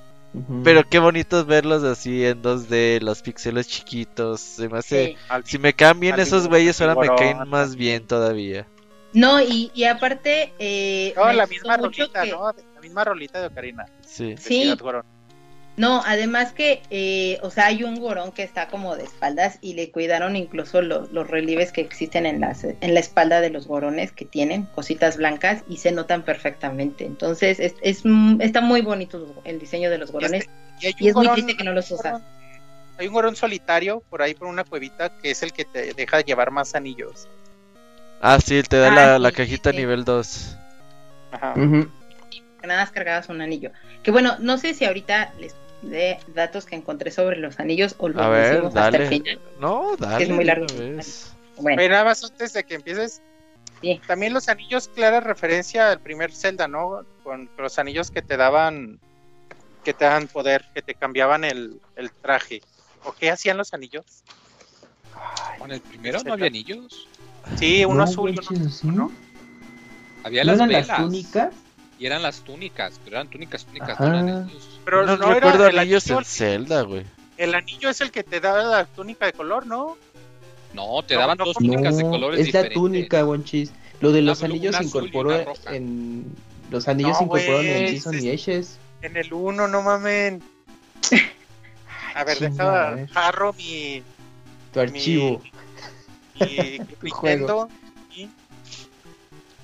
Ah, bueno, y mencionarles también que como me hizo falta una túnica o un anillo de resistencia ya en los últimos niveles.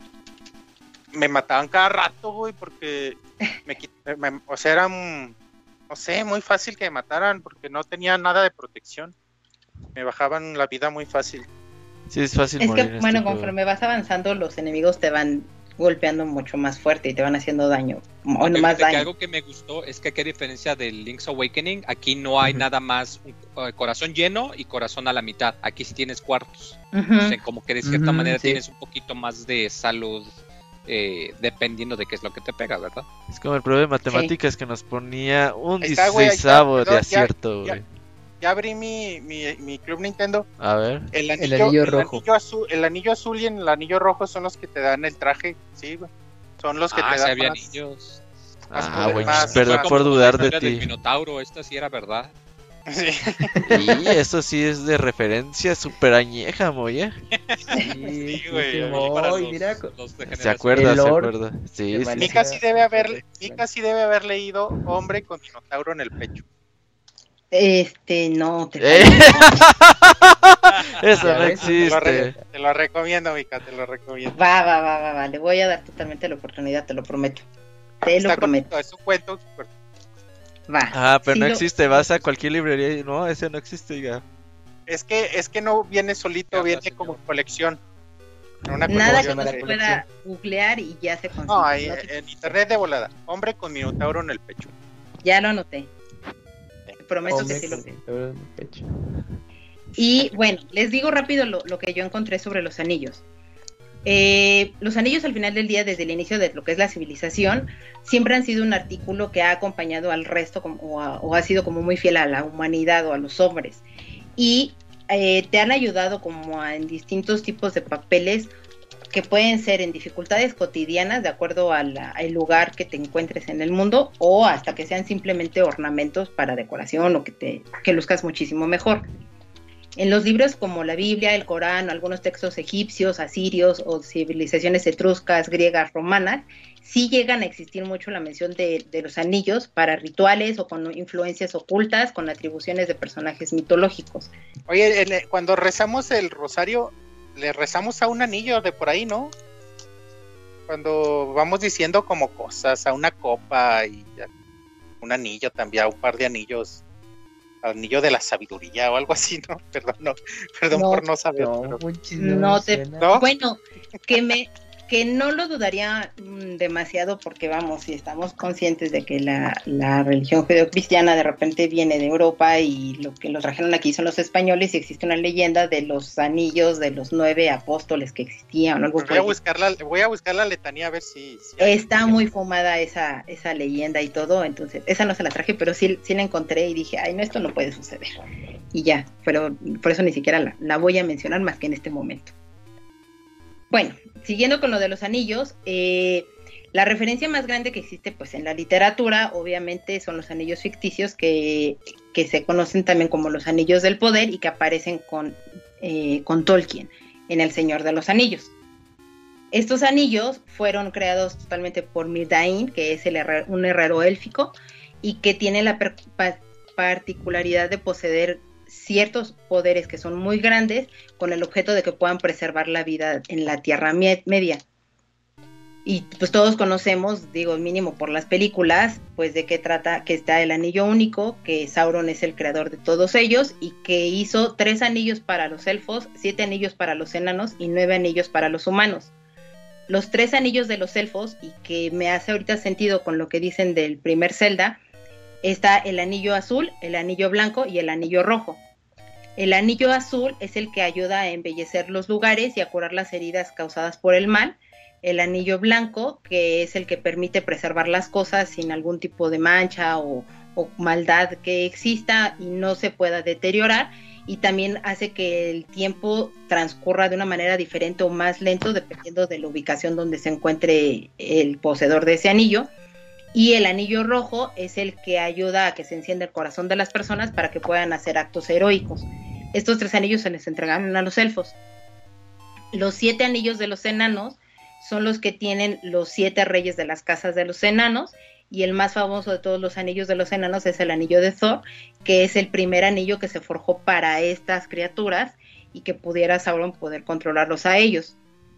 Y los últimos, que son los nueve anillos de los humanos, los pensó Sauron totalmente para poder corromper de esa manera a los hombres y que les entregaba como más longevidad a los poseedores, lo podían ser eh, o persuadir a los hombres o a los que eran sus, este, sus seguidores. Y lo que una vez que ya se, se, vencía, por así decirlo, el tiempo de caducidad de los hombres, estos desaparecían totalmente porque eran absorbidos por los propios anillos. Y, o sea, pero eran, como eran tan longevos, pues es lo que les permitía tener ciertas habilidades adicionales. Y eso es como lo que yo encontré de anillos más relevantes y que podemos conocer muy de la cultura ah, popular. perdón amigos, ya revisé la letanía y no hay anillos. hay algunos, algunos, algunos vasos, una rosa y un espejo, pero no hay anillos. A ver, pues. Bonchis, ya ves. Ah, pero qué bueno que investigaste, amigo hay, muchos, vasos, una rosa, unas torres, un, espejo, pero no, no hay anillos.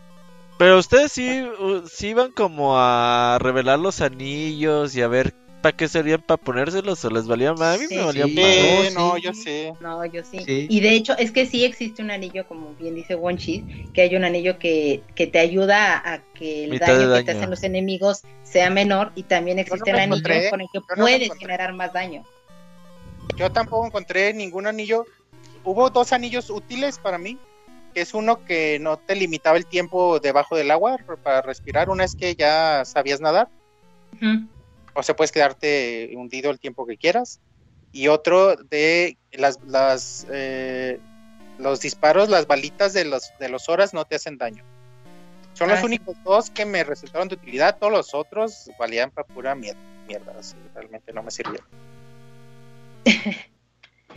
sí, no servían de mucho, pero si te hacían paro, si conseguías los, los efectivos, porque luego eran un poquito al azar, ¿eh? que era cuando eh, plantabas las semillas entonces, cada cierto tiempo tenías que darte una vuelta donde los habías plantado, pues ya los, les dabas un espadazo y con suerte te caía un, un, anillo y pues tener que ir con el de la tienda, que lo revele y que fuera algo pues, bastante interesante, pero... Que fuera útil. Sí, me hizo falta algo así como uno que uno que me hiciera que me, que me lastimaran menos, porque realmente me llegó un punto donde me mataban a cada rato. Sí, había uno que, por ejemplo, te, te reducían el daño, pero tu ataque era menor, o al revés, atacabas más y te dañaban, te dañaban más. Y lo malo es que, aunque tenías los tres espacios para anillos, en el punto del juego, solo puedes usar uno, equiparte uno. Ah, ¿sabes que había uno? Había uno también que nunca usé, pero quizá pudo, ser de utilidad. Que decía que no el suelo craquelado, el suelo como, como débil, no te, o sea, no lo rompías a lo mejor y pudo ser de utilidad. No seas mamón que hay un Sora en el pincho juego, güey, no lo había visto, güey. Sora, hay muchos, güey. No, no, no, no, o sea, los típicos Soras malos no, güey, un Sora de los de eh, Ocarina, güey. Ah, yo no me lo encontré. Ahí está en el gameplay, güey, mira, chécate. Ahí está, güey. No mames, está en la cueva del héroe, güey. Tienes que regresar. Y ahí eh, empujar unos ah, jarrones. Ah, sí, ahí está. A la mamón, güey. Vete a, la verga, no, lo, no, había hecho esa misión.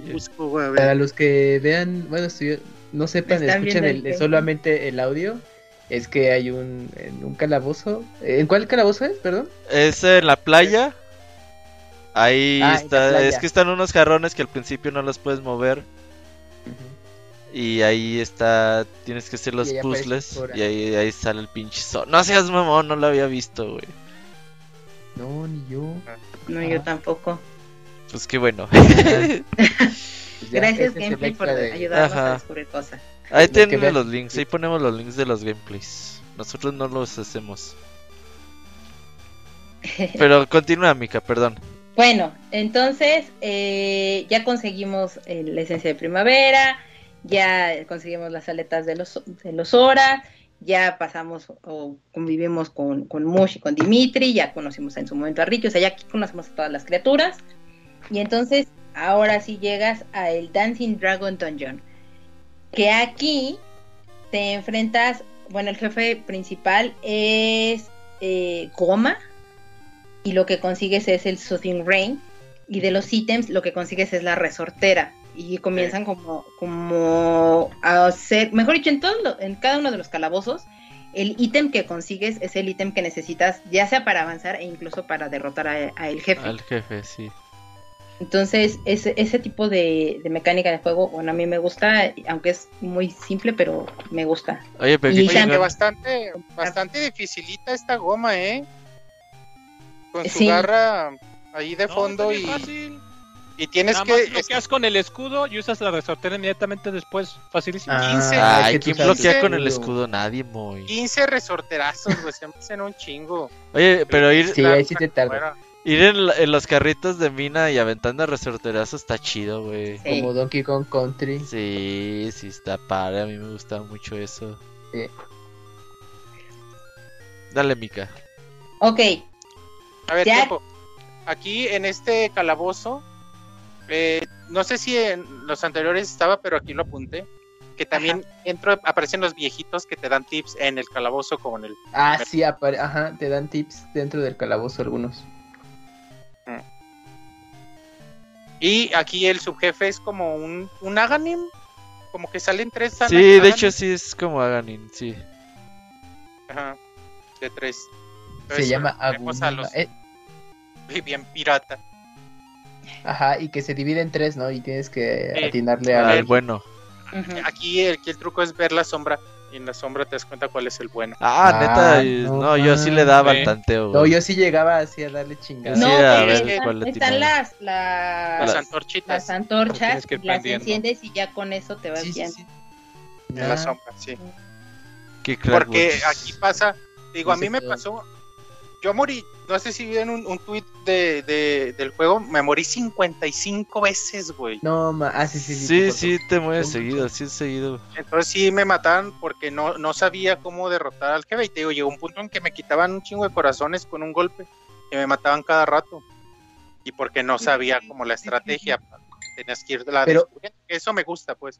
Aunque sí me daba a veces mucha flojera, que te regresaban hasta el principio del calabozo y tener que regresar. Ah, sí, sí, sí, Pero algo que sí vale la pena resaltar es, que la dificultad de los jefes en estos juegos sí es más alta que... Sí, pues, mucho más. Que los otros. Sí, creo que sí. Que bueno, ahora que ya sé cómo se derrotan, posiblemente ya lo pase más fácil, pero ah, bueno, sí, sí, sí. descubrir descubrir cómo hacerlo creo que es parte del encanto de este juego. Es que, por ejemplo, cuando te enfrentas al Dodongo, dices, ah, bueno, pues jugué Ocarina of Time, le echo una bomba. Y, ya lo, así lo derrotas. Y no, nada más lo aturdes y lo tienes que arrojar a unos picos que están en el centro. o, por ejemplo, este Goma, eh, que es el jefe ahorita en turno, pues tú dices, ah, pues el ojo, ¿no? Pero se protege con su pinza y pues bueno, Moy ahí aplicó la de con escudo y pues atacarlo. Y pues yo dije, no, pues yo lo salto y le ataco, pero luego no, no le daba. Pero sí tenían maña los jefes. sí, bueno, siguiendo, ya por fin derrotaste a Goma, el árbol maco una vez más te dice, ah, ya me siento más fuerte y ahora tienes que ir a este lugar bueno, ya me voy a dormir. Y se vuelve a dormir. y eh, de ahí tienes que avanzar, pero regresas a, a Subrosía, donde consigues la esencia de otoño, que es la última estación que te falta hasta el momento. Porque necesitas. Lo que tienes que hacer es llevarles una, una flor bomba. es correcto. Ah, los subrosianos están ahí. Es correcto. Para que entonces puedas ya tener el acceso a, bueno, ellos lo, lo, abren el acceso totalmente y ya te dicen, ah, bueno, ya nos vemos y ya es cuando tú puedes ingresar y puedes conseguir la esencia totalmente de otoño. Te regresas a, a Holodrum y ya comienzas a, eh, ir en el camino al quinto dungeon y ahí llegas y te encuentras a, eh, bueno, que diga, llegas a el Unicorn's Cave el jefe principal que vences es a TikToker y la esencia que consigues es el Nurturing, eh, Nurturing Warmth. Y el ítem que consigues es el guante magnético. Los guantes magnéticos. Aquí hay un subjefe que están bien que como que suplen el, la función del hook ¿no? Sí, sí. Yo debo confesar que yo extrañé más el, el hook, no fui tan fan del guante. No, eh, fan, fan de un guante. Creo que también estoy contigo, Mika, ¿eh? Sí me gusta mucho más el hookshot. Sí, Aunque sí, sí aprecio, bueno, la Pero este te ayuda para más acertijos, ¿no? Sí, un para jugar con la de lo, hace más, lo hace más, un poco más tedioso muchas cosas. Pero, pero bueno, sí, e, e, el hecho de que cambies la polaridad del magnetismo hace que, que los acertijos pues puedes variar un poquito más. Cuando estás en, el en el aire manteniéndote con estas cosas. Está chido, a mí me gusta. Está padre. O sea, es un buen ítem, no, lo niego, sí, sí es un muy buen ítem, pero yo no fui fanática. Sí, yo también me quedaría con el hookshot si me van a escoger. Sí, sí, sí. Yo totalmente, si estás en un barranco y te dicen escoge a uno de los dos, yo totalmente me quedo con el hookshot. Y, y, el jefe, Dick Dogger, que también ya viejo conocido, ¿no? De ya varios juegos del 1, de de incluso Mayoras habíamos quedado, ¿no? Sí.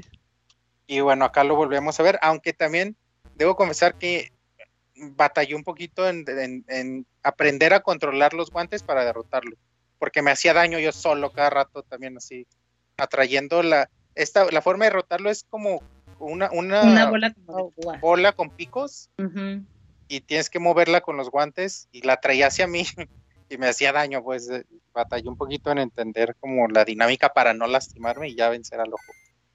Es que justo, como bien dices, tienes que aprender o ver de qué manera juegas con las polaridades para que sea asertivo hacia el enemigo y no hacia ti. Porque también te pegaba, bueno, si te llegaba a golpear esta bola con picos, sí te bajaba también bastante. Sí, sí, no, yo, extrañé mucho un anillo ahí, una túnica de otro color. Algo. Una, una una botella para ahí esconder una dita o algo. Ah, bueno, sí hay, pero. Así, ah, cuando choca. ¿Ah? No, o sea, cuando chocas contra la bruja, contra la brujita. A veces. paréntesis, ¿qué, qué chingón personaje es Maple. Yo nunca me la encontré. No seas mamón. pues si sale a cada rato. No, yo no la encontré. No, muy no, jugaste la pirata, güey. Jugaste la pirata. No. O sea, de hecho, normalmente aparecía cuando tú salías del dungeon, ya que vencías al, al, jefe y ya habías terminado ese dungeon, salías y para comenzar a, emprender tu nuevo camino, normalmente te la encontrabas en el siguiente cuadrante o ahí luego, luego. Pues yo creo que unas 30 veces, Moye, yo sí, me, yo sí No, Moye, sí, sí, sí las haber visto, pero siempre te cambiaste de mapa, lo güey. Te la brincabas a lo mejor. Sí. Yo creo, igual y fue eso. Sí, porque sale fácil unas 30, 40 veces. Pero me, gusta mucho la dinámica de Maple. Y de hecho, si tienes suerte, te deja un cuarto de corazón, que es a mí el que me faltó, creo. Sí, te deja cuarto de corazón y a veces se le cae una botellita para que sirve la función de la dita, pues, si te matan, revives. Ah, pero está chingón porque siempre tira cosas y siempre se va como por lo más valioso primero. Y pero si te la chingas, o sea, se enoja y si te si te gana ella más cosas también se burla de ti. Sí. Está chido. Ese es un gran personaje, Sí. Sí. Además de que te enteras cómo se llama hasta que llegas con la bruja, ¿no? Ajá, que te dice que la mandó, ¿no? Ajá.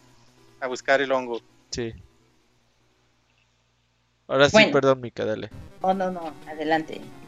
Eh, ya cuando sales del calabozo, tienes que regresar a, su brosía y ahí eh, te, bueno, mejoras tu, escudo porque uno de los subrosianos te llega a decir que debes de conseguir los, los fragmentos del mineral, uno rojo y uno azul. Ya que los consigues, lo tienes que llevar con el herrero subrosiano y que, bueno, el maestro herrero subrosiano, y él es el que te ayuda a fortalecer tu escudo. Que son los ah, eso yo no lo te lo forja. El que te lo forja son los güeyes que les diste la, bomba para que te abrieran el camino. Sí. No, yo, no lo hice. ¿Y qué hace el escudo nivel 2? Pues nomás es más fuerte. te, es más grande. Porque incluso así el, pixel art se ve más grande. Pero, yo el, escudo casi que lo usé nada más para estos enemigos de los picos que tienes que voltear y ya. sí. Realmente no lo usé casi nada. Y bueno, también lo que necesitas para poder llegar a el siguiente dungeon son unas eh, gemas que tienen figuras, una figura de círculo, de cuadro, de triángulo y de tache. Uh, las de PlayStation, sí. Que, lo que tienes que hacer es... Yo pensé lo, que tienes que hacer es comprar el mapa de las ruinas, de ahí, pero para esto necesitas la membresía que la compras también, bueno, la intercambias en el mercado de Subrosia. Y está padre porque ya te... Fíjate que yo para ese entonces ya tenía tres de esas madres que había encontrado así de la exploración. sí. porque conforme ya me faltaba una. Exacto, conforme vas este pues en el recorrido de Holodrum son ítems que vas consiguiendo, pero que real, bueno, en mi caso yo dije, ah, pues un ítem más, y la verdad es que no le presté la atención debida hasta este punto y dije, ah, pues ya solo me falta uno y lo empecé a buscar. Porque esas son las llaves que te permiten ingresar a el. A las ruinas antiguas. ¿Y ¿La encontraste con el mapa o.? De chingadera. De hecho, de hecho la cuarta, la cuarta pieza te la dan una vez que tienes las ya las cuatro estaciones, los cuatro espíritus en el báculo de las estaciones. Ah. Te la da un güey. Si no, si no, antes no las puedes conseguir. La última te la da el güey ya una vez que tienen las cuatro estaciones. Sí, y que de hecho es el que te da la pista también para decir que en algún punto lo utilizarás. Pero bueno. Eh, y de ahí, pues ya regresas a, a Holodrum y tienes que empezar el camino para llegar justo a las ruinas, como bien mencionabas, Wonchis. Ahí en las ruinas, eh, el ítem que te encuentras es el... A tiempo, antes, antes me gustaría aquí decir, la mejor rola del juego está esta zona de exploración antes de llegar al templo de las ruinas. Es la más bonita. Ah, no, esa no es. no, más mística, un poco más deprimente, más. Me gusta, creo que es la única. Bueno, esa y, un, y quizá otra rola más, la del explorador de la cripta. Pero son las únicas dos rolas que me gustaron. Pero esta sí me gusta mucho. Ok. Y otro paréntesis, me apendejé muy feo aquí en esta zona. Y yo creo tres días del juego, de, todos los días, o sea, no sé, dos, tres horas, dos, tres horas diarias durante tres días, me atoré aquí. Sí, pues por eso hiciste 30 horas. Porque, pues yo creo si fueron ocho horas, güey, de aquí explorar a lo pendejo. Porque, les voy a decir por qué.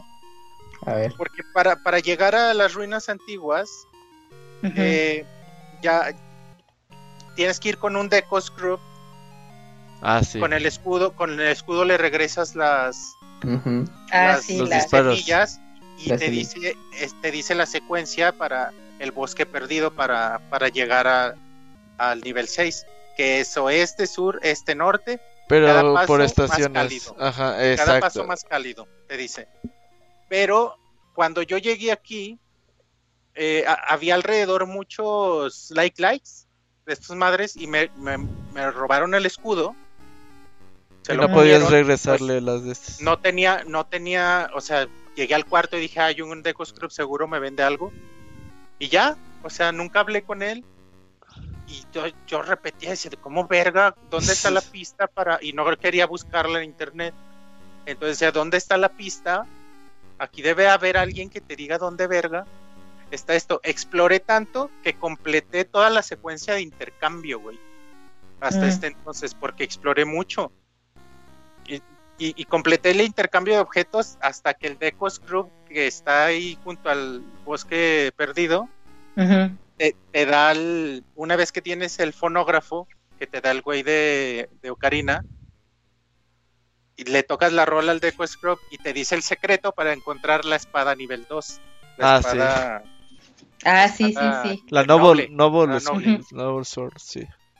Pero entonces dije, ok, y luego ahí me seguí atorando porque completé todo eso, conseguí la espada de tanta exploración que había hecho, pero seguía sin tener esa pinche pista hasta que se me ocurrió ir otra vez a esa pinche cueva y dije, ay, chingada madre, ya encontré al Deco Scrub y ya me dijo la secuencia y ya pude hacer, pero realmente aquí me trabé un chingo y hacía mucho que mucho mucho tiempo que no me pasaba y creo que es una sensación padre, güey, cuando te atoras en un celda y logras salir. Ah, a veces es una pendejada, como en este caso. Y hacía mucho que no me pasaba y, bueno, les quería compartir que aquí me apendejé. Tu pendejada, sí. Pero es que creo, o sea, bueno, yo no diría que tanto fue eso, sino es lo que yo les decía, para mí este Zelda lo que tiene es de repente tiene eh, o, rompe mucho de los vicios que ya traes de otros juegos de Zelda.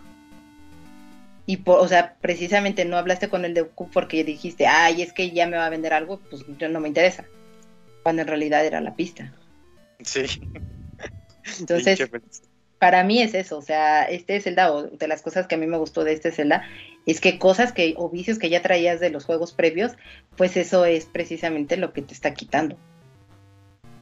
Y ya te obligaba a, hablar, a hacer o cosas que pues no creías que tendrías o que no harías en los otros juegos de Zelda.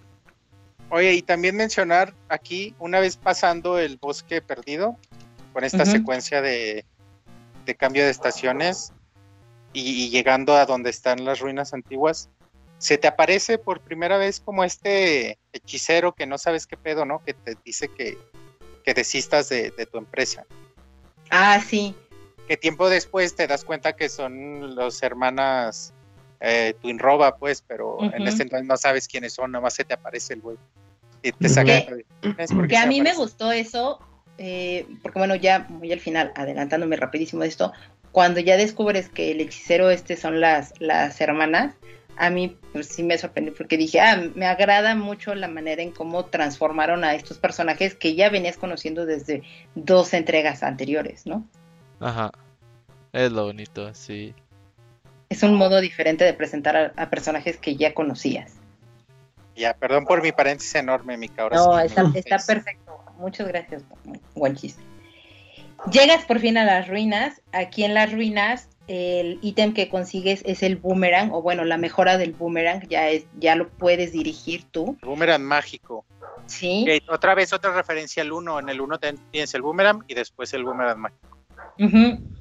Y el jefe al que vences, o el jefe principal, es Manhandla, que es un tipo pulpoide como con flor y... es como esta planta piraña de 4 que también aparece en el primer Zelda. Sí, y el ítem o la esencia de la naturaleza que consigues es el Blooming, el blooming Wind. Y no sé si nos quieras decir, Wenchis, quién es el jefe medio. Mira, aquí, aquí a lo que apunté en este calabozo, eh, creo que es de los que más me gustaron. Es una torre, me gusta que sea una torre y que tengas que estar viendo entre pisos y cómo te falta y cómo bajar, aunque aunque quiero decir que no tiene tanta dificultad porque como que te va llevando de la mano y no te pierdes, como en otros juegos de Zelda que se ponen muy densos los calabozos. Aquí todos te van llevando, es más como de habilidad, de derrotar enemigos. Pero me gusta que, que esté en estos pisos y, que te puedas bajar por la arena y todo eso.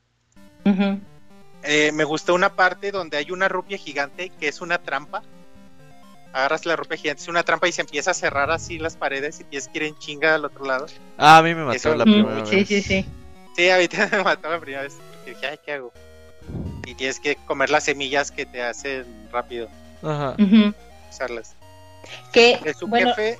Sí. Perdón, ahora yo te interrumpo a ti, perdón, Wenchis. Sí, por favor. Nada más de las semillas que hay, digo, creo que no hemos mencionado semillas, pero no hemos dicho, existen seis tipos, las voy a decir muy rápido. Ah, sí. La primera es la semilla gacha, que es la que siempre estás sembrando y puedes conseguir los ítems, los anillos o puedes conseguir rupias. Están las semillas de fuego, que son las que te ayudan a encender este las antorchas o, quemar los arbolitos, las consigues en el primer dungeon. Están las semillas de esencia, que estas las vas consiguiendo en el recorrido de Holodrum y te ayudan para que puedas ir tirando o habilitar ciertas cosas en algunos calabozos. Están las semillas de Pegaso, que son las que te permiten ir más rápido cada vez que las utilizas. Las semillas tifón, que son las que te ayudan a teletransportarte, porque de esa manera te vas moviendo a lo largo de, del mapa. Sí, a lo largo del mapa del Holodrum. Y las semillas misteriosas, que esas son las que te ayudan a despertar a los búhos que se encuentran eh, regados a lo largo de Holodrum o en algunos, eh, algunos calabozos y también para transformar algunas de, la, de los poderes que, te encuentras o que te lanzan algunos enemigos. Oye, que estas, que estas estatuas sí te dan buenos tips, ¿eh? Sí, no son necesarias saber qué te dicen y te ayudan mucho en, saber la estrategia para derrotar a los sí. sí. Porque sin ellos sí debe ser complicadísimo. Eh, sí, es mucho más complicado el subjefe en esta en este calabozo en el nivel 6 es un murciélago como secuaz de Onox mm. Ace o Beast algo así sí se llama, Pire o Baer. Algo así Ajá. Me, gustó me gustó. Este este es mi jefe tienes que cargar la espada para derrotarlo dándote desde aquí un, adelanto a lo que será la batalla final bueno entonces ¿En qué calabozo vamos, perdón? En el 6. Ah, ok. No, es que ahí todavía ya, dos más, dos más. No, no, porque me acordé de un acertijo, pero ese es del 7 o del 8. Ok. Entonces, bueno, ya sales de este calabozo y adivinen quién les habla. ¿Quién? El árbol Macu, te, oh. te cae gordo ese Está cerca. Güey, tiene cara amistosa, güey, cállate. No, tiene cara muy creepy. No, tiene cara de que es compa. Y ¿Qué? Se vuelve a dormir porque ya no tiene energía.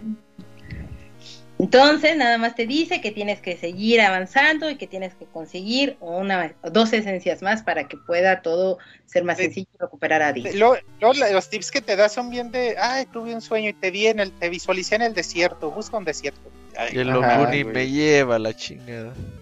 ya, con eso ya. Y aquí llegas al desierto y es donde te encuentras a los piratas.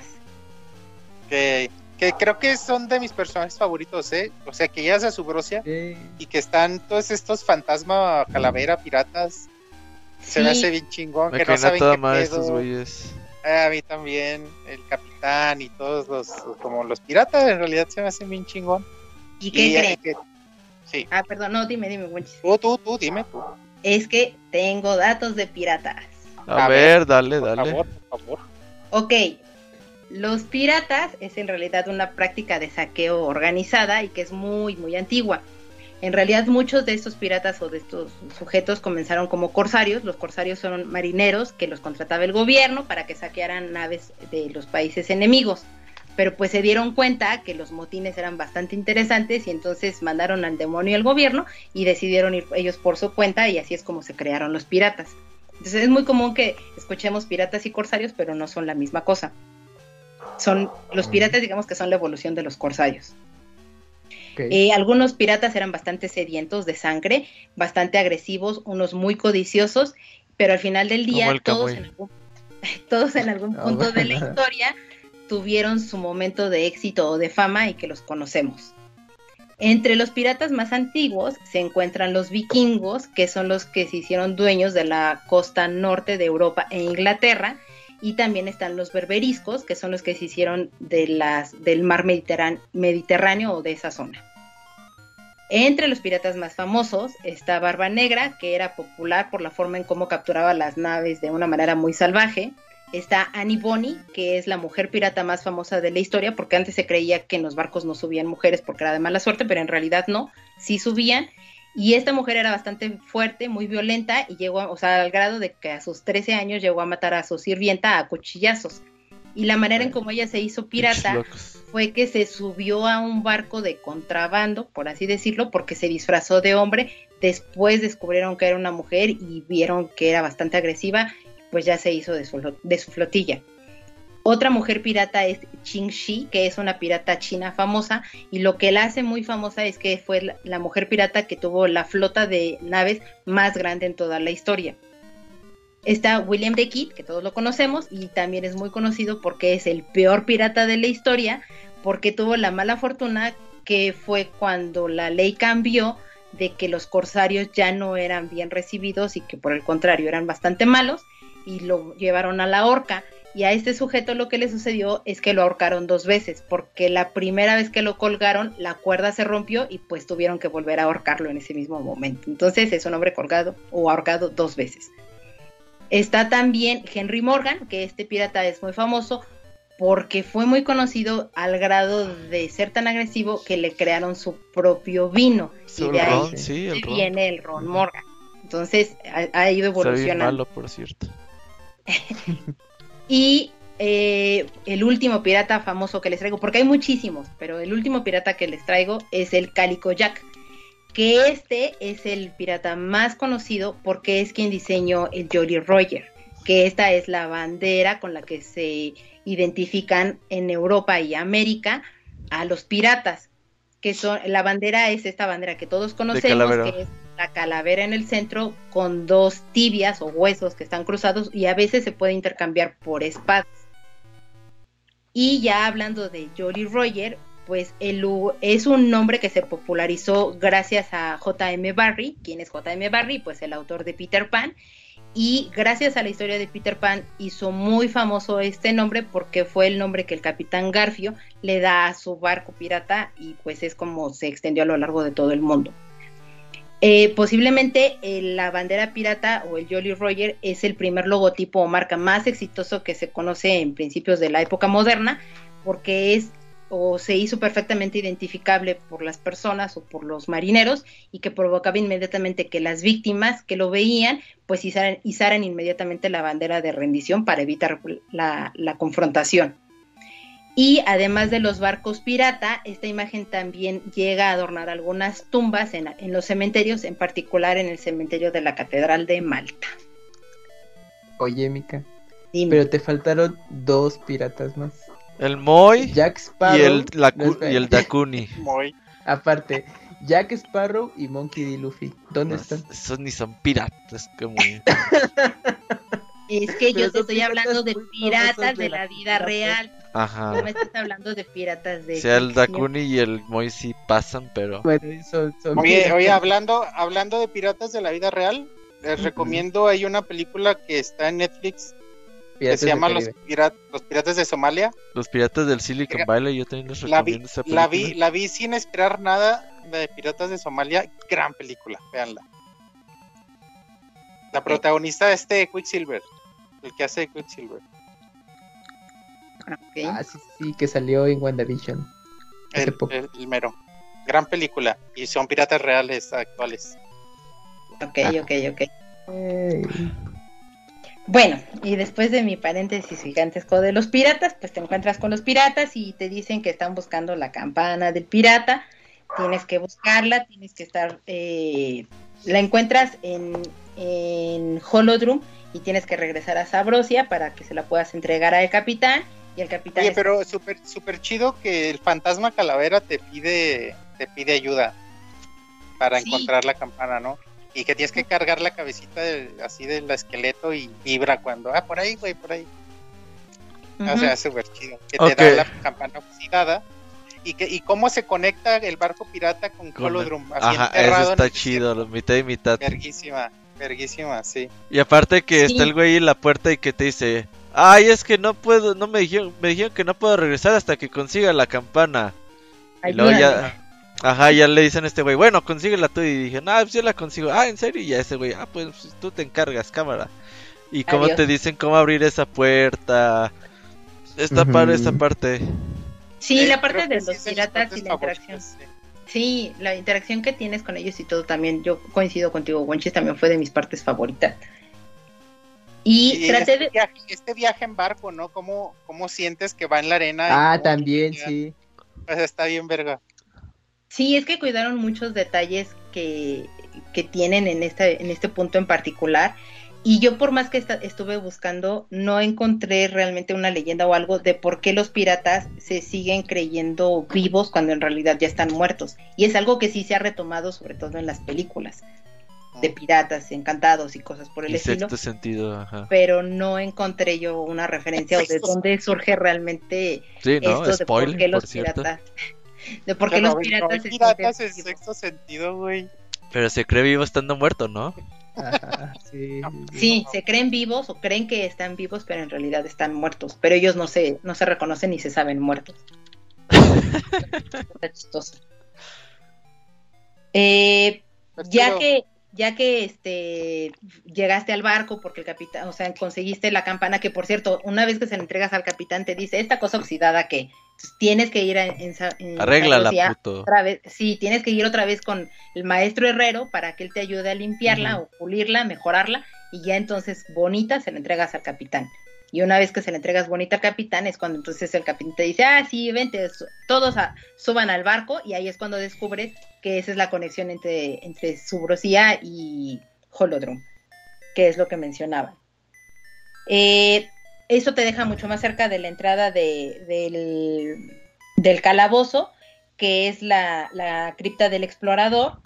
Ahí te enfrentas al jefe principal que es eh, o Glico, no me acuerdo. Oye, pero antes que, la entrada está en este cementerio igual que el uno también, ¿no? Eso también se me hizo muy chido. Sí. El primer juego de Zelda está en este cementerio. Hice la prueba para ver si pensaba lo mismo, de que abres todas las todas las tumbas, o sea, despiertas al fantasma de cada una de las tumbas, pero matas únicamente al que ya estaba ahí cuando llegaste y, mueren, todos. es lo mismo que pasó ah. Y aquí eh, el ítem que consigues es la mejora de la pluma de roca, que es la capa de rock. Ah, el mejor ítem de la vida. Uh, a mí me gusta, sí. Sí. sí. sí. y aparte que en este punto ya dices, es súper vital tenerla porque es excesivamente ya necesaria. para que puedas seguir avanzando en muchas cosas. También gran rola, ¿eh? La de la cripta del explorador. Sí, y la esencia que consigues aquí es la, la Seed of Life. Si me ayudas, Wonchis, nada más en quién es el jefe medio. Su jefe son unos fantasmitas. Son los hermanos Poe. Los hermanos Poe, ajá. Eh, eh, me gusta, me gusta, aunque cabe resaltar, aquí, aquí el truco es no dejar que apaguen las cuatro, las cuatro porque si no te regresan al pinche principio y si está largo el camino de regresar con ellos, pinche castroso que es. Me pasó un par de veces. Sí, a mí también. Aquí hay muchos acertijos de acomodar eh, estatuas con cuatro interruptores, ese tipo de cosas. Me recuerdan los juegos en 3D sobre todo. Creo que este es el calabozo donde existen más acertijos del resto del juego. Pues este, este, este posiblemente es creo que es el mejor calabozo, creo a mi gusto. Este y el anterior, las ruinas antiguas. Creo que son los que más me gustaron, aunque te digo, no es tampoco no son muy complejos de resolver. Más son más de habilidad. Pero sí son quizás los más largos. Ah, eh, que eso también lo quería mencionar, eh. Estoy acostumbrado a los juegos de Zelda en portátiles los Phantom Hourglass, el Spirit Tracks, el Minish Cap, Awakening. que son portátiles y están los calabozos para pasarse rapidísimo y son como para tener sesiones cortas de juego. Y aquí no me pasó, ¿eh? Aquí lo, los calabozos sí te tardabas un buen rato y... Es que conforme vas avanzando, Monchis, la duración de los calabozos se va haciendo mayor. Porque van siendo complejos. Esto no lo veo muy portátil, que digamos. Es que los primeros, pues vas en chinga y dices, ah, mira, pues voy avanzando bien, pero creo que por ahí del cuarto en adelante dices, ay, no, espérate, ya me tomó tiempo resolverlo, ¿no? Y, no, menos una horita para, voz. Sí, ya, ya te tardas, sí. y bueno, una vez que... El, el, el, jefe, pues es este, eh, ¿cómo se llama? Este dragón de dos cabezas también del Zelda eh, Sí, este se llama Leok. Leok, ajá que tiene esa particularidad de que lo derrotas y el cuerpo sin cabeza se va, se abalancea. Sí, te hace fin. Y no nada más es el hecho de quitarle la cabeza, sino el mismo cuerpo te comienza a hacer daño también. Sí. Oigan, otro paréntesis. no encuentro el Sora, güey. A lo mejor y para que te salga el Sora tiene que ser en la linkearlo. A lo mejor sí. Ajá. Porque aquí en el 1 no sale así en la primera creo que es que es que este gameplay ya tiene el link. Este este gameplay ya tiene el link. Y sí, nos los vamos a encontrar en los otros. Ok. Ya venciste a, el jefe, ya tienes tu semilla de la vida, te vuelve a contactar el árbol Marco, te dice que ya solo te falta una esencia de, de la naturaleza, que se siente más fuerte, pero que no lo suficiente y se vuelve a dormir, pero sí te da la pista hacia dónde tienes que dirigir. No, aquí ya no te da pista, aquí ya te dice, y pero ya no tengo pista, tienes que buscarte solo.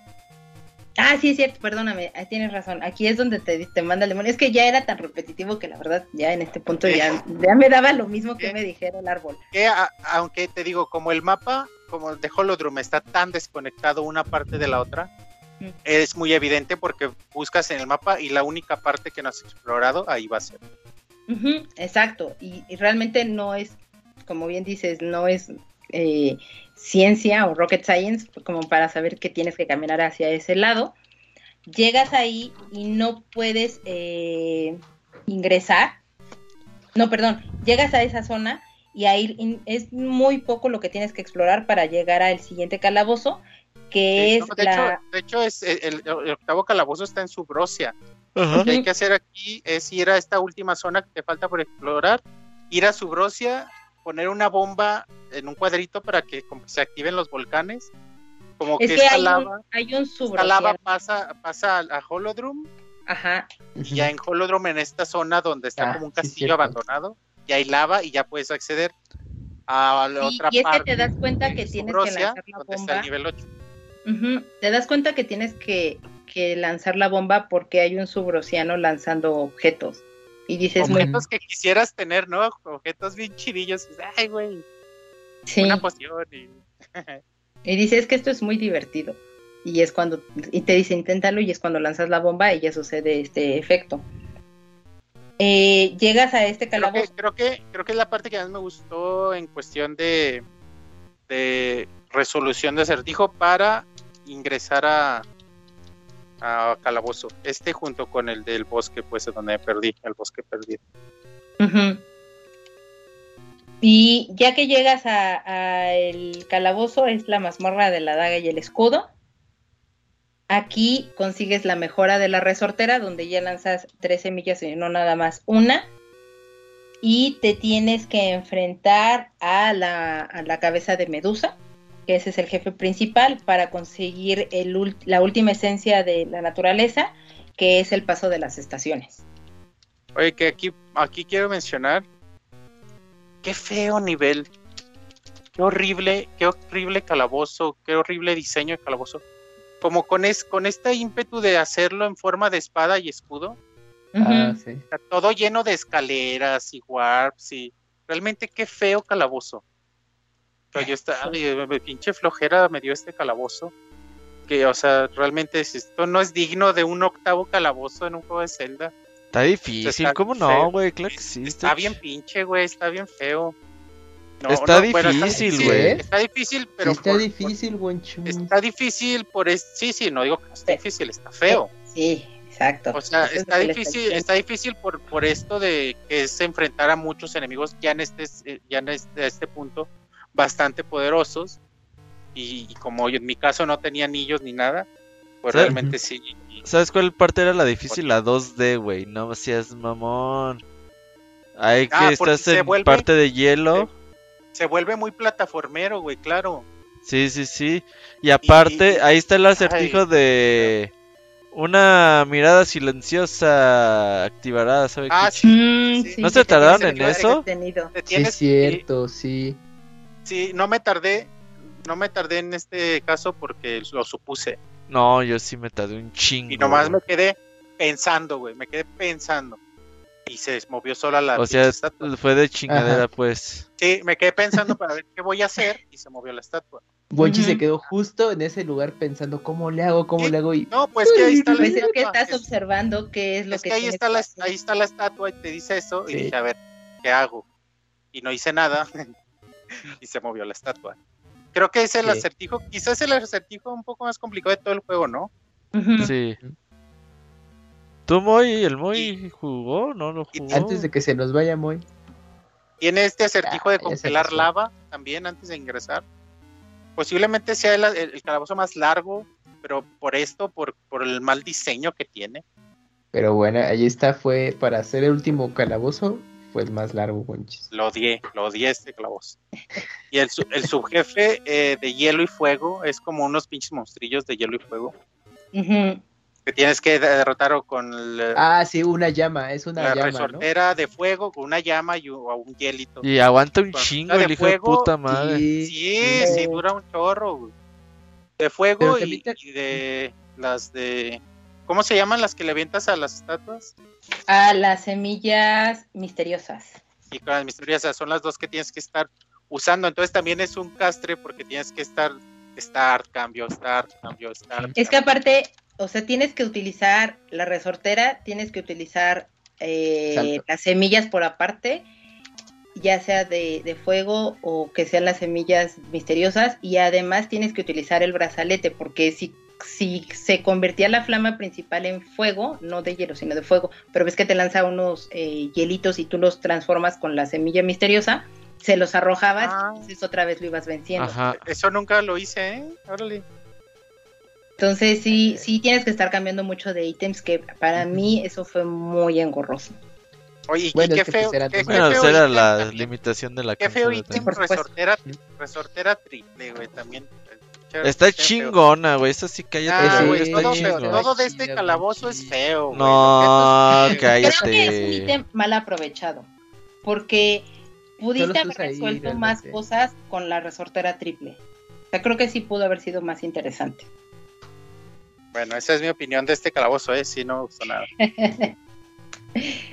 eh, bueno, aquí ya por fin vences a la cabeza de la medusa consigues las ocho esencias y tienes, obviamente, cuando ya revisas el mapa, bueno, eso es lo que a mí me sucedió, que revisas el mapa, pues te queda un, un espacio donde ya no hay más y pues ya sabes que tienes que ir a vencer a Onox. Entonces, eh, avanzas hacia esa parte del mapa, pero no puedes pasar porque está demasiado cargada la, la esencia de maldad y te dice no puedes avanzar más allá de aquí. Tienes que regresar a el árbol Maku y ahí es cuando el árbol Maku ya te dice, ay no, ya estoy bien, ya, ya tienes nada más que recuperar a Din y todo, entonces te entrego la gran semilla Maku y te da una bola gigantesca que solamente te sirve para que puedas ingresar ahí porque lo que ayuda es eliminar la atmósfera maligna. Te regresas a este... Oye, que para este entonces, ya desde mucho antes, ya está Farore ahí en el árbol Maku, ¿no? Que nunca entendí cuál es su función ahí. Supongo que hasta la segunda vuelta puede ser de utilidad. Pero está Farore y te dice algo de los secretos. Sí, es, es para la segunda vuelta. Y ya que llegas al castillo, bueno, con la semilla que te da el árbol Maku, avanzas y por fin puedes ingresar al castillo de Onox. Aquí en el castillo de Onox tienes, en realidad es como muy simple, pero no tanto, porque tienes que derrotar a todos los enemigos que se encuentran en cada una de las salas para que puedas llegar directamente hacia arriba. Oye, antes, antes nada más, antes de, de, llegar al castillo, se ve esta animación de Onox retando al Link, ¿no? y que está padre. Ah, sí. Yo creo que me gusta mucho Onox como villano por todo este tipo de cositas. Y se ve Dina así encerrada en el cristal. Y, otra vez aparece el, hechicero que antes de entrar, que aquí ya te das cuenta que es Konume y Kotake. sí, que, que de hecho se revelan y te dicen, exacto, son, se revelan y dicen, nosotras realmente somos las que estamos detrás de todo esto y lo que estamos buscando pues es obviamente que regrese este Ganondorf. Sí, no sé si te lo dicen, te lo dicen así ya. ¿Te lo no. sueltan así? No, no te lo sueltan tan así, pero te dicen que están buscando que preserve el mal y que quieren Sí, algo no sabes, todavía no sabes como qué planean, pero pues ya sabes que están detrás de algo ahí, ¿no?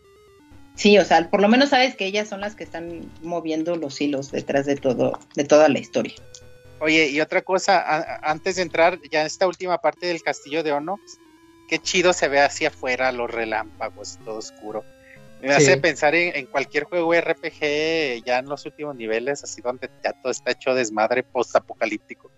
Así se ve acá también, así te da esa sensación de que ya es el final, pues ya está todo aquí es Onox, general de la oscuridad, o sea, también todo o de las nieblas, no sé, todo está muy chido.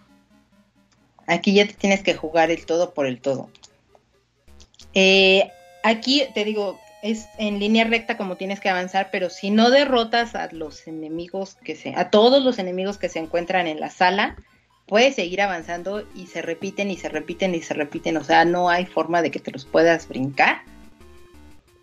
Derrotas a a cada uno de ellos. En el primero están estos eh, creo que sí son Pows, que te lanzan los, un los fantasmitas. Sí, los fantasmitas.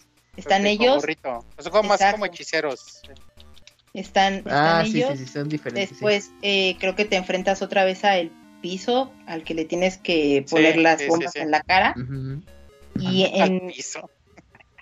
Pues sí, es que sí, es, es un piso, bueno, es el piso, para mí es un piso. Eh, y no me acuerdo, creo que los, los terceros son este los que te van lanzando boomerang, creo que sí son ellos, o son las estatuas. No me acuerdo. ¿La qué? Pero sí son tres. Sí son tres, sí son tres niveles. Y hay, en cualquier momento puedes irte a las laterales donde hay este piso que se te va despegando uno por uno, como los las Ah, sí, pero si entras, te regresan hasta el primer cuarto. Es correcto. y otra vez tienes que repetir todo. O sea, a mí me sucedió y por eso yo dije, ay, bueno, ya, ya maté a estos monos, pues ya me sigo. Y ahí es cuando vi que estaba en este loop infinito de tengo que derrotar a todos los enemigos para que pueda En realidad solo son, solo son tres cuartos, ¿no? Sí, sí, sí, sí. Hacia arriba y ya. Yo, y yo, yo me preparé porque creí que iba a ser un calabozo. Ajá, yo también dije, pinche que porque el, pues sí, el octavo fue pesado, dije, verga, el noveno, ¿cómo se va a poner? Bien culero, yo dije, necesitamos un calabozo acá, bien perro. final. no, fueron a lo práctico, pues una torre y pues te vas todo derecho, solo que tiene ahí la jiribilla de si vas a los laterales, pues te regresan al principio. Pero pues no, dijeron ya, a lo que van. Oigan, ¿y cómo les fue con, la batalla con Onox? Está difícil, güey. Sí, y... Yo hice la, primera parte está fácil, ¿no? Sí. O sea, cargar la espada y pegarle. Ajá, la, la, segunda parte que ocupas encontrar el ítem para no pegarle a... Ah, que tardas un rato, güey, en saber cómo... Sí, porque tienes que usar el cetro de las estaciones. Porque yo le aventaba bombas, la, aventé todo, y dije, pues ya nomás falta esta madre, güey. Sí, güey, yo también fue, Ah, esa era la clave. Pero aparte ahí, o sea, digo, es totalmente la intención del juego, ¿no? Que este, mientras tú estás cambiando los ítems y por fin le, pegas a, a, Dean con el cetro, pues obviamente Onox te está, pero súper golpeando. Entonces tienes que esquivar los golpes, tienes que empujar a Dean y además tienes que esquivar porque te va aventando unos remolinos que son los que al principio te, mandan a volar. Yo estaba las te empiezan a bajar muchísimo. Sí, lo del báculo fue mera, suerte, ¿eh? en mi caso de, encontrar ahí cómo alejar a, Dean. Y toda este, pero ya una vez sabiendo eso, toda esta primera parte se me hizo relativamente sencilla. Pero ya el jefe en, en 2D está chida, ¿no?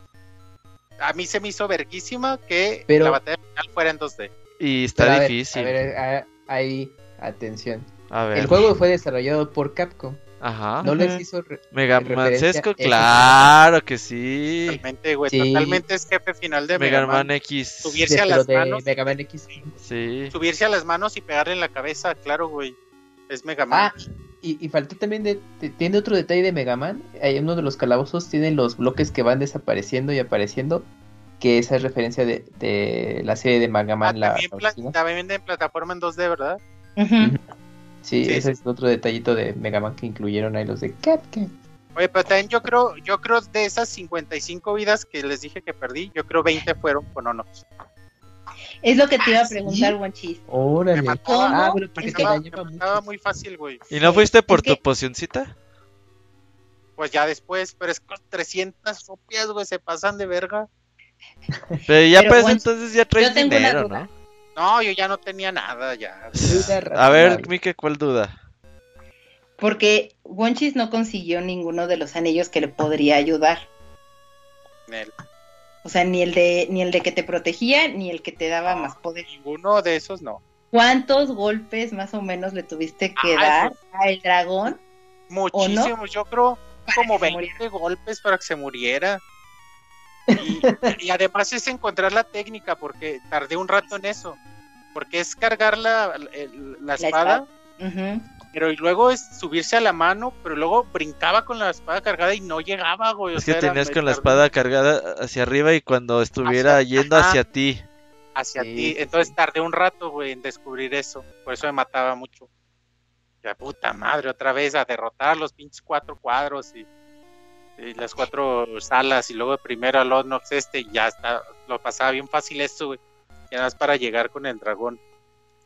Sí, y es que a mí lo que me pasó, yo nada más tenía el, el anillo que, que sí golpeaba, pero no golpeaba tan fuerte. Y tenía el anillo que me protegía. Recordemos que solo puedes utilizar un anillo. Entonces yo tenía que decidir si era o algo para generarle un poco más de daño o algo que no me afectara tanto y pudiera tener más vida. Le ponías pausa dependiendo. Si pausa, pego fuerte, pausa, me protejo. Pausa, pego fuerte.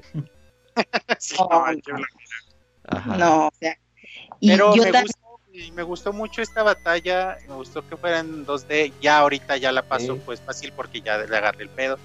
Pero sí, sí me gusta que, que tengas que intentarlo y descubrir la estrategia para derrotar a los jefes. Creo que es la parte que más destaco de Oracle Seasons.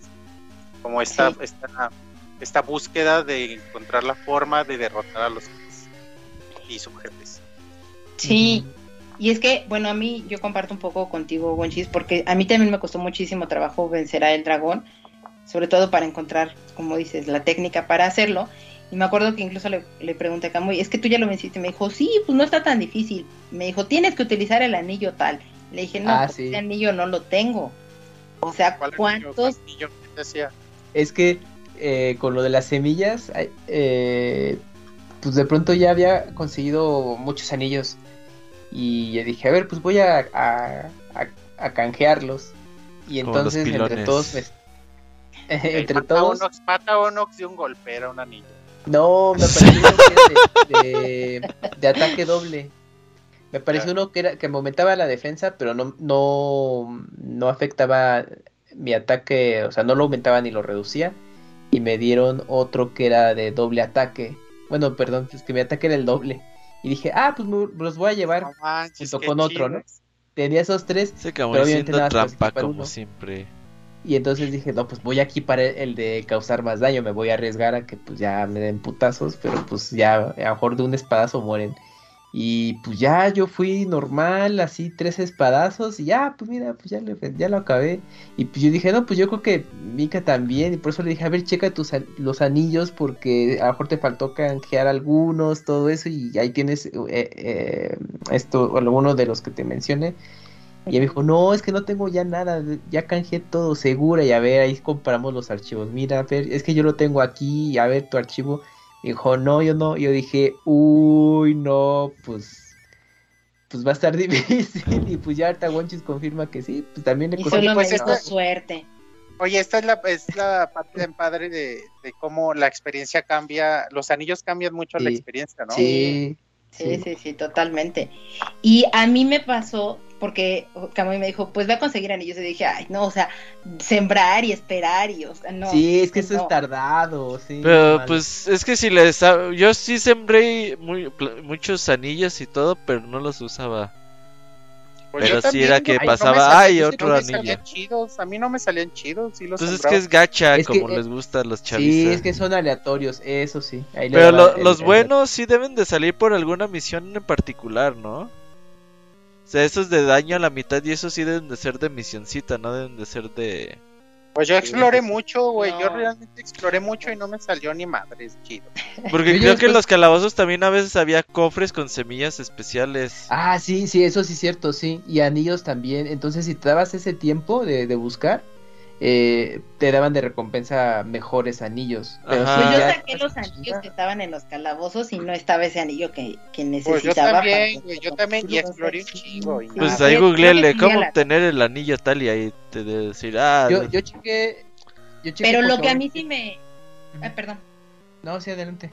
O sea, lo que a mí me favoreció, lo, o sea, dije, bueno, igual y voy a comprar la poción con la bruja o algo, pero me, me fui a la, a la tiendita ahí eh, primero en Holon, en la Villa Holon, y está ya el, el señorcito este usurero que, que, ya tiene nada más los cofrecitos. Y entonces cuando pagué el primer cofre, mm, lo que conseguí no era, no fue un cuarto de corazón ni fue, o sea, ningún ítem, sino conseguí una pócima ahí. Bueno, una poción. Y ya con esa poción. que hijo de la chingada como Chabelo, ¿no? Ese güey. O sea, o sea, acabas el juego con ah, descubriendo tres seguidas, te dice, ah, pero puedes llevarte otro premio si descubres un cuarto. Ajá, porque el pinche puto, güey. Y, le hace, oh, qué bien, pero puedes conseguir un mejor premio si una sí, sí, sí, y ahí te equivocas y ya no ganas nada. Güey, no mames, yo me gasté yo creo con ese güey como dos mil rupias. Pues yo solo me gasté pinche rata. 10 rupias y conseguí mi poción y me dijo, ¿quieres otro? Y tú le dije, no señora, ahí se ve. Me fui, me regresé al castillo de Onox y ya solamente sí, porque me mató, pero obviamente pude... Yo pensé que daba corazón, ¿no da corazón? No, ah, yo le gané y no me dio corazón, dije, chinga tu madre. yo chequé, eh, bueno, cuando checan el inventario de los anillos son, son bastantes, son creo que casi 50. Sí, yo dije, no, pues ¿cómo lo sacas? Pues todos son a la, yo tengo, unos, yo tengo unos 20. ¿Sabes qué supuse por las por las serpientes? Que los puedes intercambiar entre entre el Ashes y el Season. Sí. sí, sí, sí. Ah. Bueno, ya, ya, bueno, justamente... Quiero tener mejor suerte en el Ashes en cuestión de anillos. al revisar eh, la cantidad de anillos, eh, hay, hay un anillo que te permite, bueno, que te permite eh, verte como Link del Zelda original. Ah, no es mamón. Cuando ya estuve investigando de que pues el juego, la intención era hacer un remake, dije, ah, pues ya pues, tiene sentido el por qué incluyeron pues ahora ese, ese skin del, del Link. O sea, pues tú puedes equipártelo y jugar así toda la, aventura. Y con lo que mencionamos, pues, que los jefes o, algún, eh, o, ciertos lugares que hacen referencia a ese juego, pues ya le daba más ese esa apariencia de jugar como un remake hasta cierto punto de, del primer Zelda pero sí, sí lo puedes eh, eh, conseguir, pero dije, nada, que, que salga, no, sí está tardado ya, pero pues ya chequé ese dato y dije, mira, pues eh, estuvo bien para los que en su momento le dedicaron mucho tiempo, pues tenían esta bonificación. Super. Y bueno, pues ya por fin vences a Onox, ya liberas a Dean y lo primero que dice Dean es vamos a regresar a las estaciones y el orden a, a Holodrum como debe de ser y ya todo, vuelve a reinar la felicidad en, en, en paréntesis, qué sexy es Dean, ¿eh? sí, la hizo eh, hicieron muy sensual. Qué guapo. Ah, porque ahí les tengo el dato de, los del diseño de personajes. Es este Yusuke Nakano, el cual ya también tiene un rato trabajando en Zelda, pero en la serie desde el 92.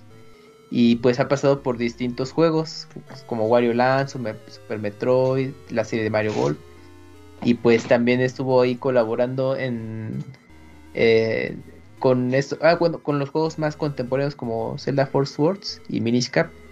Y ahorita ya con Oracle Seasons estuve revisando los trabajos y dije, oye, sí, pues pues a Dean le hizo muy sensual o por ejemplo a Impa pues bueno pues le hizo le hizo muy gustona aparte no Impa gordita aparte está chido no que siempre vemos a Impa muy atlética. Ajá y aquí hizo todo muy guerrera aquí es como cocinera se, se dice al principio y después como nana o algo así de Zelda no sí sí sí. Como ya no es esta guardiana sino está así como una señora gordita Exactamente. Sí. Que, ya es lo, que ya es lo que sigue, ¿no? En todos los demás celdas ya Impa es así. Sí, ya empezaron a, jugar con su apariencia, ya no es como lo sí, Pero acá en. No, no, no, desde Skyward Sword si fuera esta viejita, pero que fue ah, guerrera. Y en. Bueno, desde Skyward Sword. En el pasado sí. Ajá. Breath of the Wild, pues también, güey. Bueno, y ahorita que mencionan que, que pues hicieron muy peculiar, muy sensual a Dean, a mí me hace sentido porque ya hablando de lo que son las estaciones en general y la mitología de ello, pues está la mitología de Demeter, Perséfone y Hades. ¿Se la saben? no, no, dale, dale. Sí, perdón, cántala. Ok, la mitología... Está bien, Monchi, ya no tiene nada. No, no, no, no, me encanta, a mí me encanta, yo lo dije en serio. Ok, eh, la mitología obviamente es griega y es el origen de las estaciones de acuerdo a cómo ellos pensaban que habían surgido. Demeter estaba casada con Zeus, ellos tuvieron una hija que es Perséfone. Perséfone era, o la describen que tenía una imagen muy bella, sensual, etc. Entonces, eh, ella estaba recogiendo flores y Hades, el hermano de Zeus, dios del inframundo, pues la ve y se queda enamorado totalmente de ella. Así que lo que hace es secuestrarla y llevársela al inframundo. Demeter, que es la mamá, cuando se entera de, que su hija no aparece, pues entra en, depresión, se, va a la tierra para buscar a su hija y todo, y es y la tristeza de no encontrarla y no saber qué pasaba con ella es lo que originó una época de frío o un invierno muy extendido que empezó a dañar a la humanidad y empezaron a morirse y todo esto los humanos. Zeus al darse cuenta de esto, pues entonces investiga, se da cuenta que su hermano Hades se llevó a su hija al inframundo y va a hablar con él para obligarlo a que le regrese a su hija, como debe de ser. Hades le dice que sí, pero él engaña a Perséfone dándole de comer una granada del inframundo. Una vez que comes la granada del inframundo o un alimento de que es del inframundo, ya no puedes salir del inframundo y te tienes que quedar siempre a vivir ahí.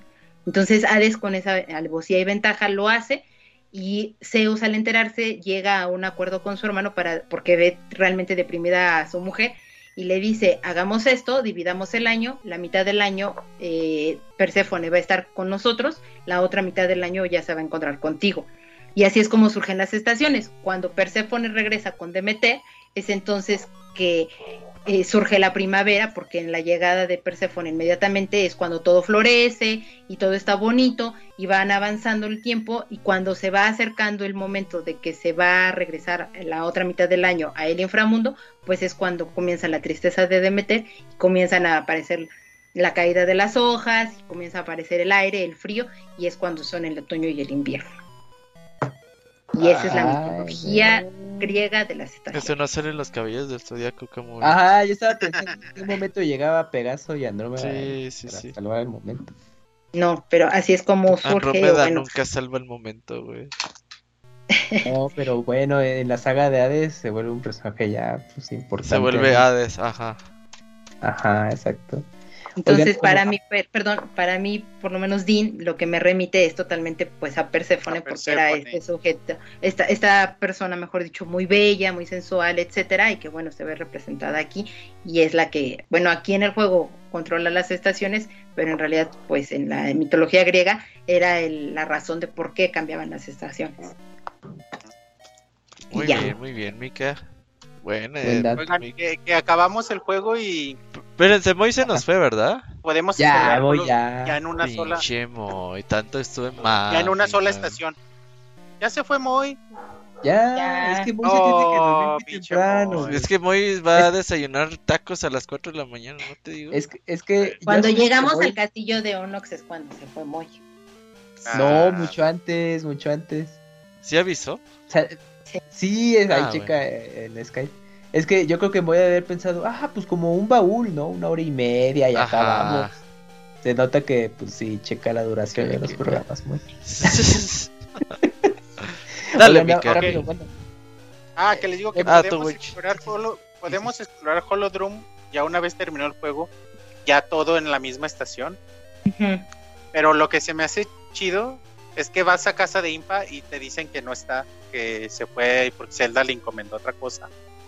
O algo así, entonces que se fue a otro pueblo. Te dicen el nombre, supongo que es que el, de Oráculo. Sí, Y vas con la familia, la que le pones el nombre al niño y le ayudas eh, con, cuando se enferma y todo eso. Ah, y tampoco están y sale un letrerito que dicen que se mudaron. Entonces supongo que te los vas a volver a encontrar. Sí, spoilersazo, pero sí. Y depende de cómo les ayude. ¿Qué, cómo decidiste que, que lo criaran? Va a ser el tipo de niño que vas a encontrar en el otro ¿Cómo le pusieron al niño? Yo Clink. Pepe. A huevo, güey. Se llame como yo. no, yo le puse Blacky. Blacky. Le Blacky. ¿Como perro? Sí. sí, ¿no? Ya le puse Pepe, creo. ¿Pepe? Sí. Dije, ya, lo primero que se me ocurrió es Pepe. Ah, qué chido. Yo le puse Hugo como mi perro. ah, ¿ves? Hugo. Son perros. Su, su. Su. Oigan, pues. Vamos cerrando, ah, ¿qué, bonchos? Tiempo, tiempo, tiempo. Nada más para acabar. tengo dos datos más. Ajá. Nada más para acabar. Acabas el juego y se ve esta animación, tipo, que donde se ve Konume y Kotake que dicen que eso todavía no acaba. Ah, que regresarán. El cliffhanger, sí. Ajá. Sí, Como final de temporada, exacto. Y es cuando te das cuenta de, sí tengo que comprar el otro juego. Y mocos. Oye, que pero ya no lo conseguiste. Qué, chingón porque en algún momento, pues, eh, en ese entonces estás acostumbrados a los juegos de Pokémon que decías, pues realmente no importa mucho cuál consigas, las diferencias son mínimas. Pero aquí realmente pues estabas comprando una aventura completa y esa aventura completa pues se linkeaba con la otra y eso era lo chido porque muchos podrían pensar pues Zelda Oracle of Season y Ages pues son juegos cortados a la mitad y ya juntas uno y se hace uno completo. No, pues este es juego completísimo por sí solo como tal. Sí, solo que... por eso hacer eh, especiales aparte, ¿no? Sí, sí, sí, para darle su espacio, porque si no hubiéramos hecho la clásica de, no, pues uno es orientado a la acción, otro los acertijos, y se linkean y ya, cámara. No, no, está bien hablar de, de, un juego en particular y ya para la otra al otro mes pues ya hablamos ya de los personajes que nos vas a encontrar, los linkeos, los secretos. Eh, en Oracle of Ages va a haber güeyes que te regresen a Oracle of Seasons a, ganar más anillos y todo este pedo, está chido. Sí, es que como que te ibas con la finta de, bueno, como es portátil, quizás no son tan largos y realmente los dos juegos es uno solo de lo que dura, lo que nos duró ahorita Seasons. Y pues ya hasta lo estábamos pensando, bueno, hacemos de los dos juegos en, este especial, pero dijimos, no, pues mejor lo hayamos chévere y de a uno hay que pues, tranquila. Estuvo bien, ¿eh? Porque sí, el, el, juego dura bastante. Ya con la experiencia que contó Wonchis Mika de cuánto duró el juego y en, qué parte se atoraron, dices, no, pues no, no hubiéramos llegado para los dos en un solo mes. Pero fue una gran experiencia y me gustó mucho. Pero ya no más antes para cerrar, les cuento ahí dos, dos, cosas. Ajá. En el tema de música, que a lo mejor no fue algo muy sobresaliente y quizás pues no, no se indagó mucho, ahí me dio un tiempo para buscar. La compositora es Minako Adachi, quien ella estuvo trabajando para dedícate a otra cosa, Minako, dedícate a otra cosa. Espérate, espérate, ahorita que, te dé como su ficha técnica, pues igual te sorprendes. Eh, ella estaba trabajando en la compañía Pure Sound, o sea, digamos, contrataron la compañía, oye, que pues queremos que nos hagas acá música de estos juegos del Zelda. Ah, sí, pues y ya la eligieron a ella. Bueno, posteriormente ella se fue a trabajar a Game Freak para estar con los, como compositora para los juegos de Pokémon, pero a partir de Black and White. Entonces, pues aquí nuestro experto de Pokémon, pues no está. Saludos a Yuyos, porque si nos escucha para que nos diera su punto de vista de si la música a partir de estos juegos, si pues vale la pena, porque al menos en Oracle Season and Ages no es muy destacable, salvo algunos. A mí no me gusta, ¿eh? A lo mejor a ustedes sí, o a otras personas les puede gustar. la música estuvo muy normal para, eh, en punto de vista, o sea, bien, te, acompaña para lo que es el mapa general, algunas zonas, los calabozos, pero así algo que se me quedara muy memorable en, durante el recorrido, pues no, digo, no creo que yo, yo, destaco esas rolas de, de, las ruinas antiguas, de antes de entrar al calabozo, y, y de la, la cripta, ¿cómo es? La cripta Sí, la, la, cripta del explorador. Del explorador, la séptima. Esa rola también. Son las dos rolas que me gustaron nada más. Y los otros que son covers, pues, la de la las tormentas o la de Zelda de toda la vida de exploración del calabozo. Y que aparte, bueno, a mí me gustó, eh, cuando estás en, la parte de los piratas, sí hacen eh, un cambio en, el uso de, incluso de instrumentos o algo por el estilo en esta en esa canción, que es la de exploración que tienes razón. que eso, eso sí lo destaco. Bueno, a mí me gustó que, que sí se tomaron ese detalle de, de que es música de pirata, pues. Ya. Y es que creo que estos fueron sus primeros trabajos ya en videojuegos, porque ya lo que sigue, como les platiqué, era Pokémon Black and White y lo más reciente fue Pokémon Sun and Moon y los remakes de Omega Sapphire y Ruby. ¿Sabes qué? Pues, ¿Sabes, cuál es mi chaqueta mental, güey? Que un Zelda tenga música de Yoko Shinomura, güey. Algún día del güey de Trigger, ¿cómo se llama este? Yatsunori Mitsuda. Que tenga. Y de David Wise, güey. Así que le ponga este ritmo tropical, güey. De... Ajá, o sea, estaría chingón, güey. Imagínate el Smash Bros. pero de música, güey. Que lo tenga un Zelda, estaría pues perro, güey. ¿eh? Quizás para después de Breath, of the Wild 2. Ojalá. igual en una de esas hagan algo. Y bueno, y ya rápidamente, pues también existe su adaptación del manga de Oracle Season and Ages. Eh, en, sus versiones originales eran dos tomos separados, pero ya están las colecciones que incluye en un solo volumen es la adaptación de los dos juegos. En general, la adaptación sigue lo que platicamos. Eh, claro que se toman ahí algunas libertades de presentar algunos personajes, eh, no afecta mucho a la historia, nada más se enriquece ahí la relación del link del camino del héroe que hemos platicado. Eh, sí le dan un poco más de espacio a la relación de eh, Maple y Link, porque hay algunos capítulos donde pues sí conviven eh, varias veces estos personajes. También le dan un poco más de desarrollo a Ricky y a Moose, los animales que acompañan a Link. y aparece otro eh, bueno otro animal original en la historia que se llama Piyoko. Pues es, como su nombre hace referencia pues es un es un ave o un pollo ahí pequeño. Y, y pues obviamente sí resume muchas cosas ahí de, lo que estuvimos platicando. Eh, y tiene un capítulo extra que sirve de precuela hasta cierto punto de los eventos de Oracle Seasons que es cuando consigue Link el cetro de las estaciones. Ahí te cuentan de que lo consiguió con ayuda de, Maple para este, pues para que lo consiguiera y, la bruja hasta se sorprende. Bueno, no se sorprende mucho como que, ah, órale, pues es lo que andabas buscando. Es muy peculiar ahí la personalidad que le dan a, la brujita. Y ya el siguiente capítulo es un... Eh, ah, te platican un poquito la historia del, del Gran Moblin, que, es el que luego ahí troleas con las bombas cuando lo derrotas. Eh, te cuentan ahí un, pasaje medio chistoso de que no lo deja pasar en el camino y se las ingenia para poder eh, burlarlo. Y también ya cuando llega mm, con Onox, pues de que le llama la atención, llega Link así como muy en chinga contra él y, y lo derrota rápidamente.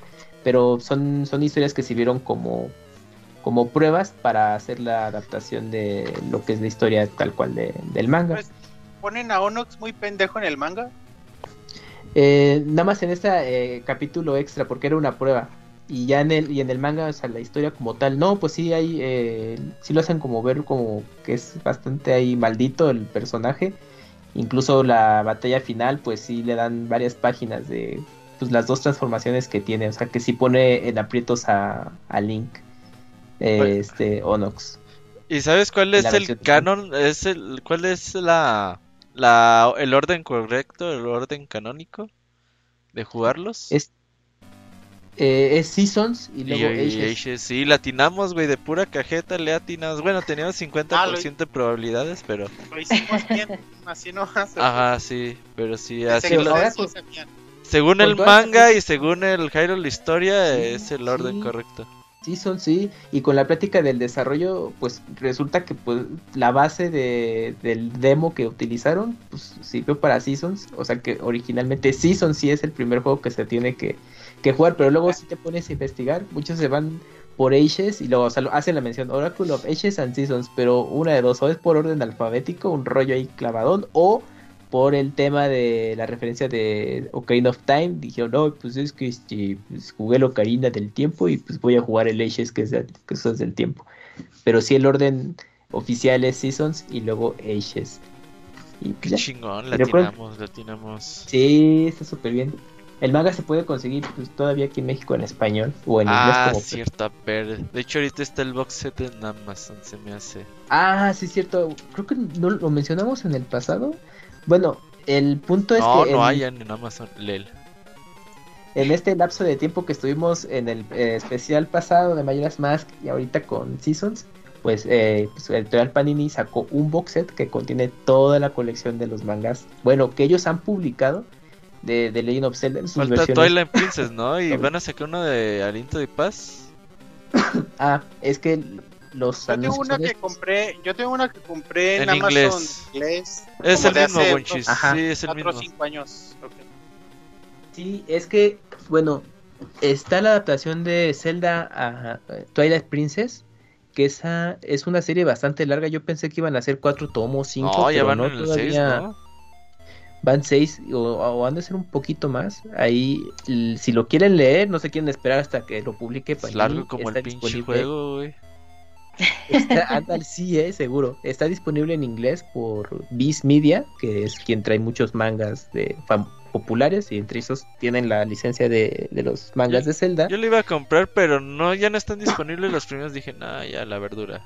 Es que ya tiene un par de años que comenzaron la publicación y y pues yo creo que si van a la par conforme sale en Japón, es que las autores, es que son dos chicas, bueno, es que su nombre artístico es Akira Himekawa, pero en realidad son, es un equipo de dos personas que hacen estos mangas, pues no, no crean que conforme sale el juego, ellas este, van así eh, a la par, o sea, es como de, ah, ahorita deberían de estar trabajando en Breath of the Wild, ¿no? Pues van, van muy desfasadas en, en, en, ese sentido, porque sí se toman mucho tiempo, aunque luego en sus anécdotas de desarrollo te cuentan que, que luego tenían entrevistas con el equipo de Aonuma para saber de qué iba el juego, por ejemplo, Twilight Princess, pero pues a la mera hora es como en qué momento se atrasaron tanto, pero pues tienen otros proyectos por separado y eso hace que tarden mucho.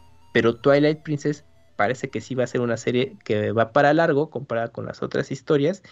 Y el otro tomo que hacen referencia, que es el que Wonchis tiene en inglés, es el de A Link to the Past, que ese originalmente se publicó en la revista de Nintendo Power. Eh, así en cada mes eran capítulos, porque es un tomo Mm, pues creo que pues es formato revista, no, no es tanto un tomo eh, libro como los mangas que podemos ver. Entonces ese, ese, ese manga se va a publicar en México, ya en español también por Panini, pero ese creo que sale el siguiente año. Entonces eh, ese día es una adaptación del juego, pero sí modifica algunas cosas. Pero esa es otra versión, ¿eh? a la que conocemos originalmente.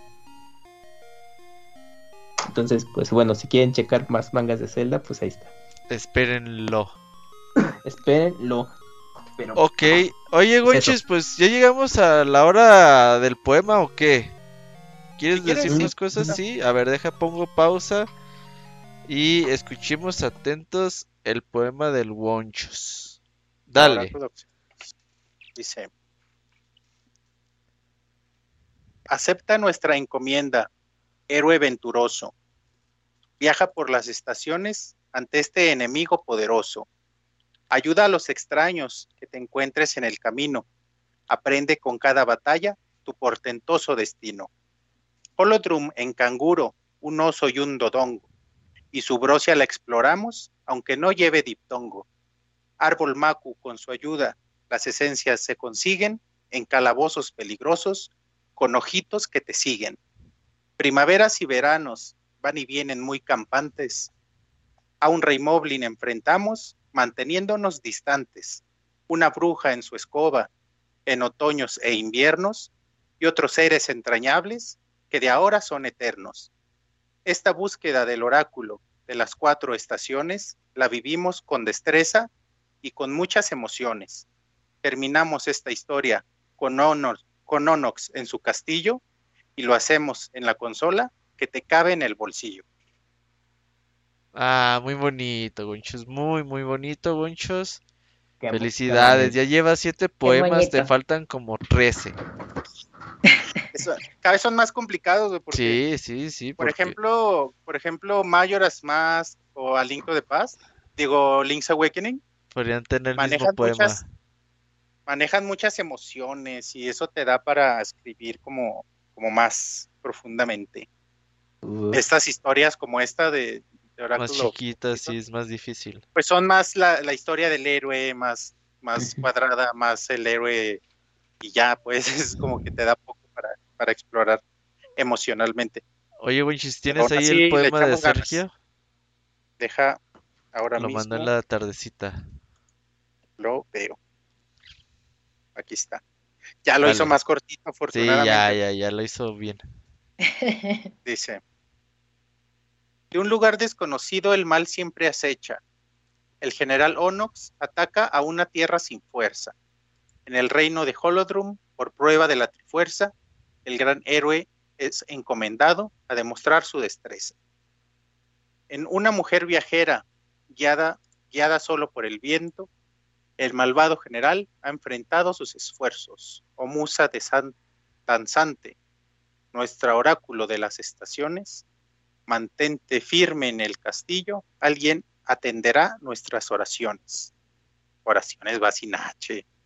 Eh, cállate, no interrumpas su poema.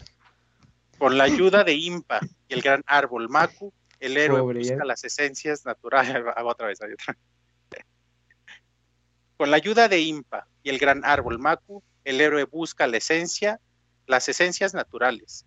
Con nuevos amigos en dos nuevos lares, el báculo de las estaciones y una espada en mano. Derrotar al dragón Onox y restaurar las estaciones, ese es el camino de un héroe de leyenda. Desentramar los secretos de las diosas mantienen en otra historia que entre eras se cuenta. Poema de Legend Zelda, Oracle of Seasons, de parte de Sergio-1 Bit. Muchas gracias, Sergio. Disculpa al Wonchis que interrumpió tu propio poema. Privado, Sergio, me da gusto que, que sigas escribiendo. Ya lleva tres o cuatro más o menos. Ya, creo que tres ya. Ey, ya, ya. Imagínate que terminando los podcasts de Zelda se lance él a la fama, güey, con su primer libro de poemas de videojuegos. Imagínate vender un libro de poemas de videojuegos, güey.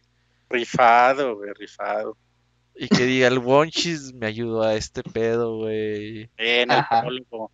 Tenga sus poemas de Metal Gear, Super Mario, no sé, güey. Que lo inviten al encuentro de poetas del mundo latino. Ajá, exacto, güey. Todo por, por, por tu inspiración, Wonchos. Oigan. Imagínate, me da gusto, me da gusto. Sí, sí, ojalá, ojalá y Sergio, vas a ver que sí. Oigan, pues vamos cerrando. Muy. No, ya te fuiste, muy ya, tú ya no. Pero Camuy, tus impresiones finales de este juego y qué esperas para Oracle of Fishes.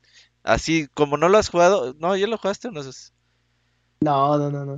¿No has jugado Oracle of Fishes? Bueno, tú dime qué esperas, así que digas, güey, espero para este encontrarme algo así. Bueno, pues mis impresiones finales es que me gustó mucho conocer este, estas aventuras para Game Boy Color. Eh, aunque me tardé, pero bueno, pues más vale tarde que nunca. Y tiene muchos detalles eh, que ya hemos platicado y pues gratas sorpresas a la hora de estarlos jugando, ¿no? Cómo adaptaron cositas de los juegos 3D a estas entregas en 2D y saber cómo es que, pues bueno, su idea original eran ser tres juegos, pero pues terminaron siendo dos, entonces eso también lo hace especial, ¿no? De toda esa idea tan grande que tenían, pues tener que sintetizarla lo mejor que se pudiera y ya resultaran dos juegos completos por separado. Y pues lo que espero de Aces es pues eh, la conclusión de esta aventura que comenzó y cómo pues algunos personajes se van a eh, relacionar de alguna manera y pues cómo, cómo va a influir el, el tema del tiempo, ¿no? Pues aquí fue las cuatro estaciones y que cambiaba un poco los recorridos según en la estación del año que, estuvieras, pues ahora cómo va a ser el tema de, del tiempo, ¿no? Pues yo tengo la referencia con Ocarina of Time, pero pues a lo mejor en, en, este juego es, totalmente diferente el concepto, ¿no? Del manejo del tiempo, entonces eso me llama la atención y pues ya saber eh, la conclusión de, la historia en general. Es más tipo lindo de paz. Andas. Ponchos. Puede ser así. Mm, fíjate que, el hecho de obligarme a jugar este juego, si no hubiera sido por el podcast, no yo creo que jugarlo. seguiría en el backlog. Digo, porque le tenía un poquito de. Como que no se me antojaba mucho. Decía, ay, es que este Capcom, no, eh, nomás son los mismos assets de Link's Awakening, o sea, no es Nintendo.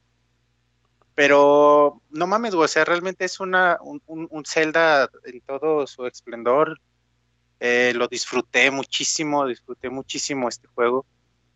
Eh, disfruté jugarlo, me emocioné mucho, me, disfruté perderme y encontrar la, la, solución, disfruté todo el tiempo que le dediqué. Realmente estoy muy contento que, que pude haber jugado este juego y estoy muy contento que hayamos hecho este podcast porque si tú buscas en internet hay poca información, hay poca gente que dedica tiempo a, a los oráculos en general. Y, los videos, por ejemplo, que encuentras en YouTube están bien básicos, güey. Y están bien básicos de que te das cuenta que apenas los jugaron o... No, bueno, no están, no, no, no indagan tanto como lo hicimos, entonces por eso me da, me da mucho gusto que le hayamos dedicado este tiempo a este juego y, complacido de haber compartido con ustedes como, como cada mes y, con la gente, claro, que nos escucha.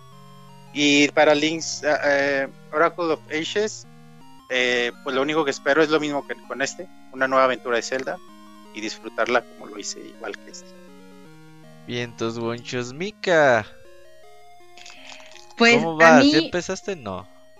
No, no, ya voy a empezar. Entonces. Eh, pero a mí me gustó mucho regresar a un juego 2D. Confirma lo que he dicho, me gustan mucho los juegos 2D. Eh, por la cuestión visual, por la manera en cómo resuelven la, parte de los acertijos, la, jugabilidad o, el hecho de enfrentarte a estos retos de cómo sintetizar la problemática y cómo tienes que resolver las cosas por observar lo que está en, tu entorno. Eso, eso me gusta mucho de los juegos en 2D. Eh, me gusta que aparecieron personajes que estaban en otras, en otros, en otras entregas del juego. Eh, disfruté mucho, la verdad, eh, este, este juego. Y lo que espero del otro es encontrar, o mejor dicho, ver la relación que tienen o cómo los van a enlazar realmente y que sea con una parte de sentido. O sea, no nada más sea enlazarlos porque sí, sino que sí tenga una razón de ser para que tengas un todo, o sea, una, una big picture de lo que es eh, of Zelda. Así es, y bueno, yo para finalizar, fue bonito recordarlo, la verdad ya se me había olvidado como el 90% de Oracle of Seasons y del Oracle of Ages también. Lo, único que me acuerdo es que tiene unos acertijos bien panzados de lanzas. a ver qué tanto se ataron ustedes y a ver qué tanto me atoro yo, a ver si los recuerdo, ¿no? Pero pues bueno, va. a ser bonito volver a jugarlo, linkearlo, ya lo linkeé, ya más o menos le comencé. Y a ver si Moy está invitado para el próximo podcast también. Acá lo vamos a tener. Y bueno, nos vemos el 20. ¿Qué? 29, no, 30 de noviembre. Sí, 30. 30 de noviembre, martes 30 de noviembre. Y el día de hoy tomamos la decisión que en diciembre no vamos a hacer podcast de Wind Waker. Ese no lo vas a saltar. Aparte, porque estamos en veintitantos post navideños, ¿no? Entonces va a estar cabrón. Y, caería, bueno, si se hubiera hecho. El Día de los Inocentes. El Día de los Inocentes. Entonces ese día. Igual iba a ser, ¿a poco sí va a haber? ah, ese día los vamos a trolear. Hoy, hoy hay podcast. Ahí va a haber. Ah, y si entran es porque no escuchan este. Así que ni modo. Pero, pero los, pero los escuchas que estén jugando los juegos, pues no. Bueno, que tienen esa oportunidad de, de tiempo ustedes síganle para que estén así preparadísimos para los siguientes y ya tengan también su colchón de los juegos, los que puedan hacerlo. Y pues ya acompañarnos a partir de, enero en Wind Waker. sí, pues, sería 25 de enero Wind Waker. Así que vayan jugándolo entonces porque la decisión fue porque los 3D están súper largos. Sí, a partir de Wind Waker. Entonces, si vamos a ocupar un colchoncito. Yo sé que mucha gente está jugándolos por primera vez y pues obviamente no quieren llegar carreados al podcast, pues ahí para que todos podamos jugarlos, darles una refrescada a los que ya los jugamos y acá nos vamos. Entonces noviembre, último podcast del año de Zelda. Acá nos vemos el 29 de, el 30 de noviembre. Acá para Oracle of Ages y pues muchas gracias a todos ahí acá por acompañarnos, a Sergio por mandar su poema y pues muchas gracias. Nos estamos viendo amigos. Nos vemos. Gracias, hasta luego. Hasta pronto, bye.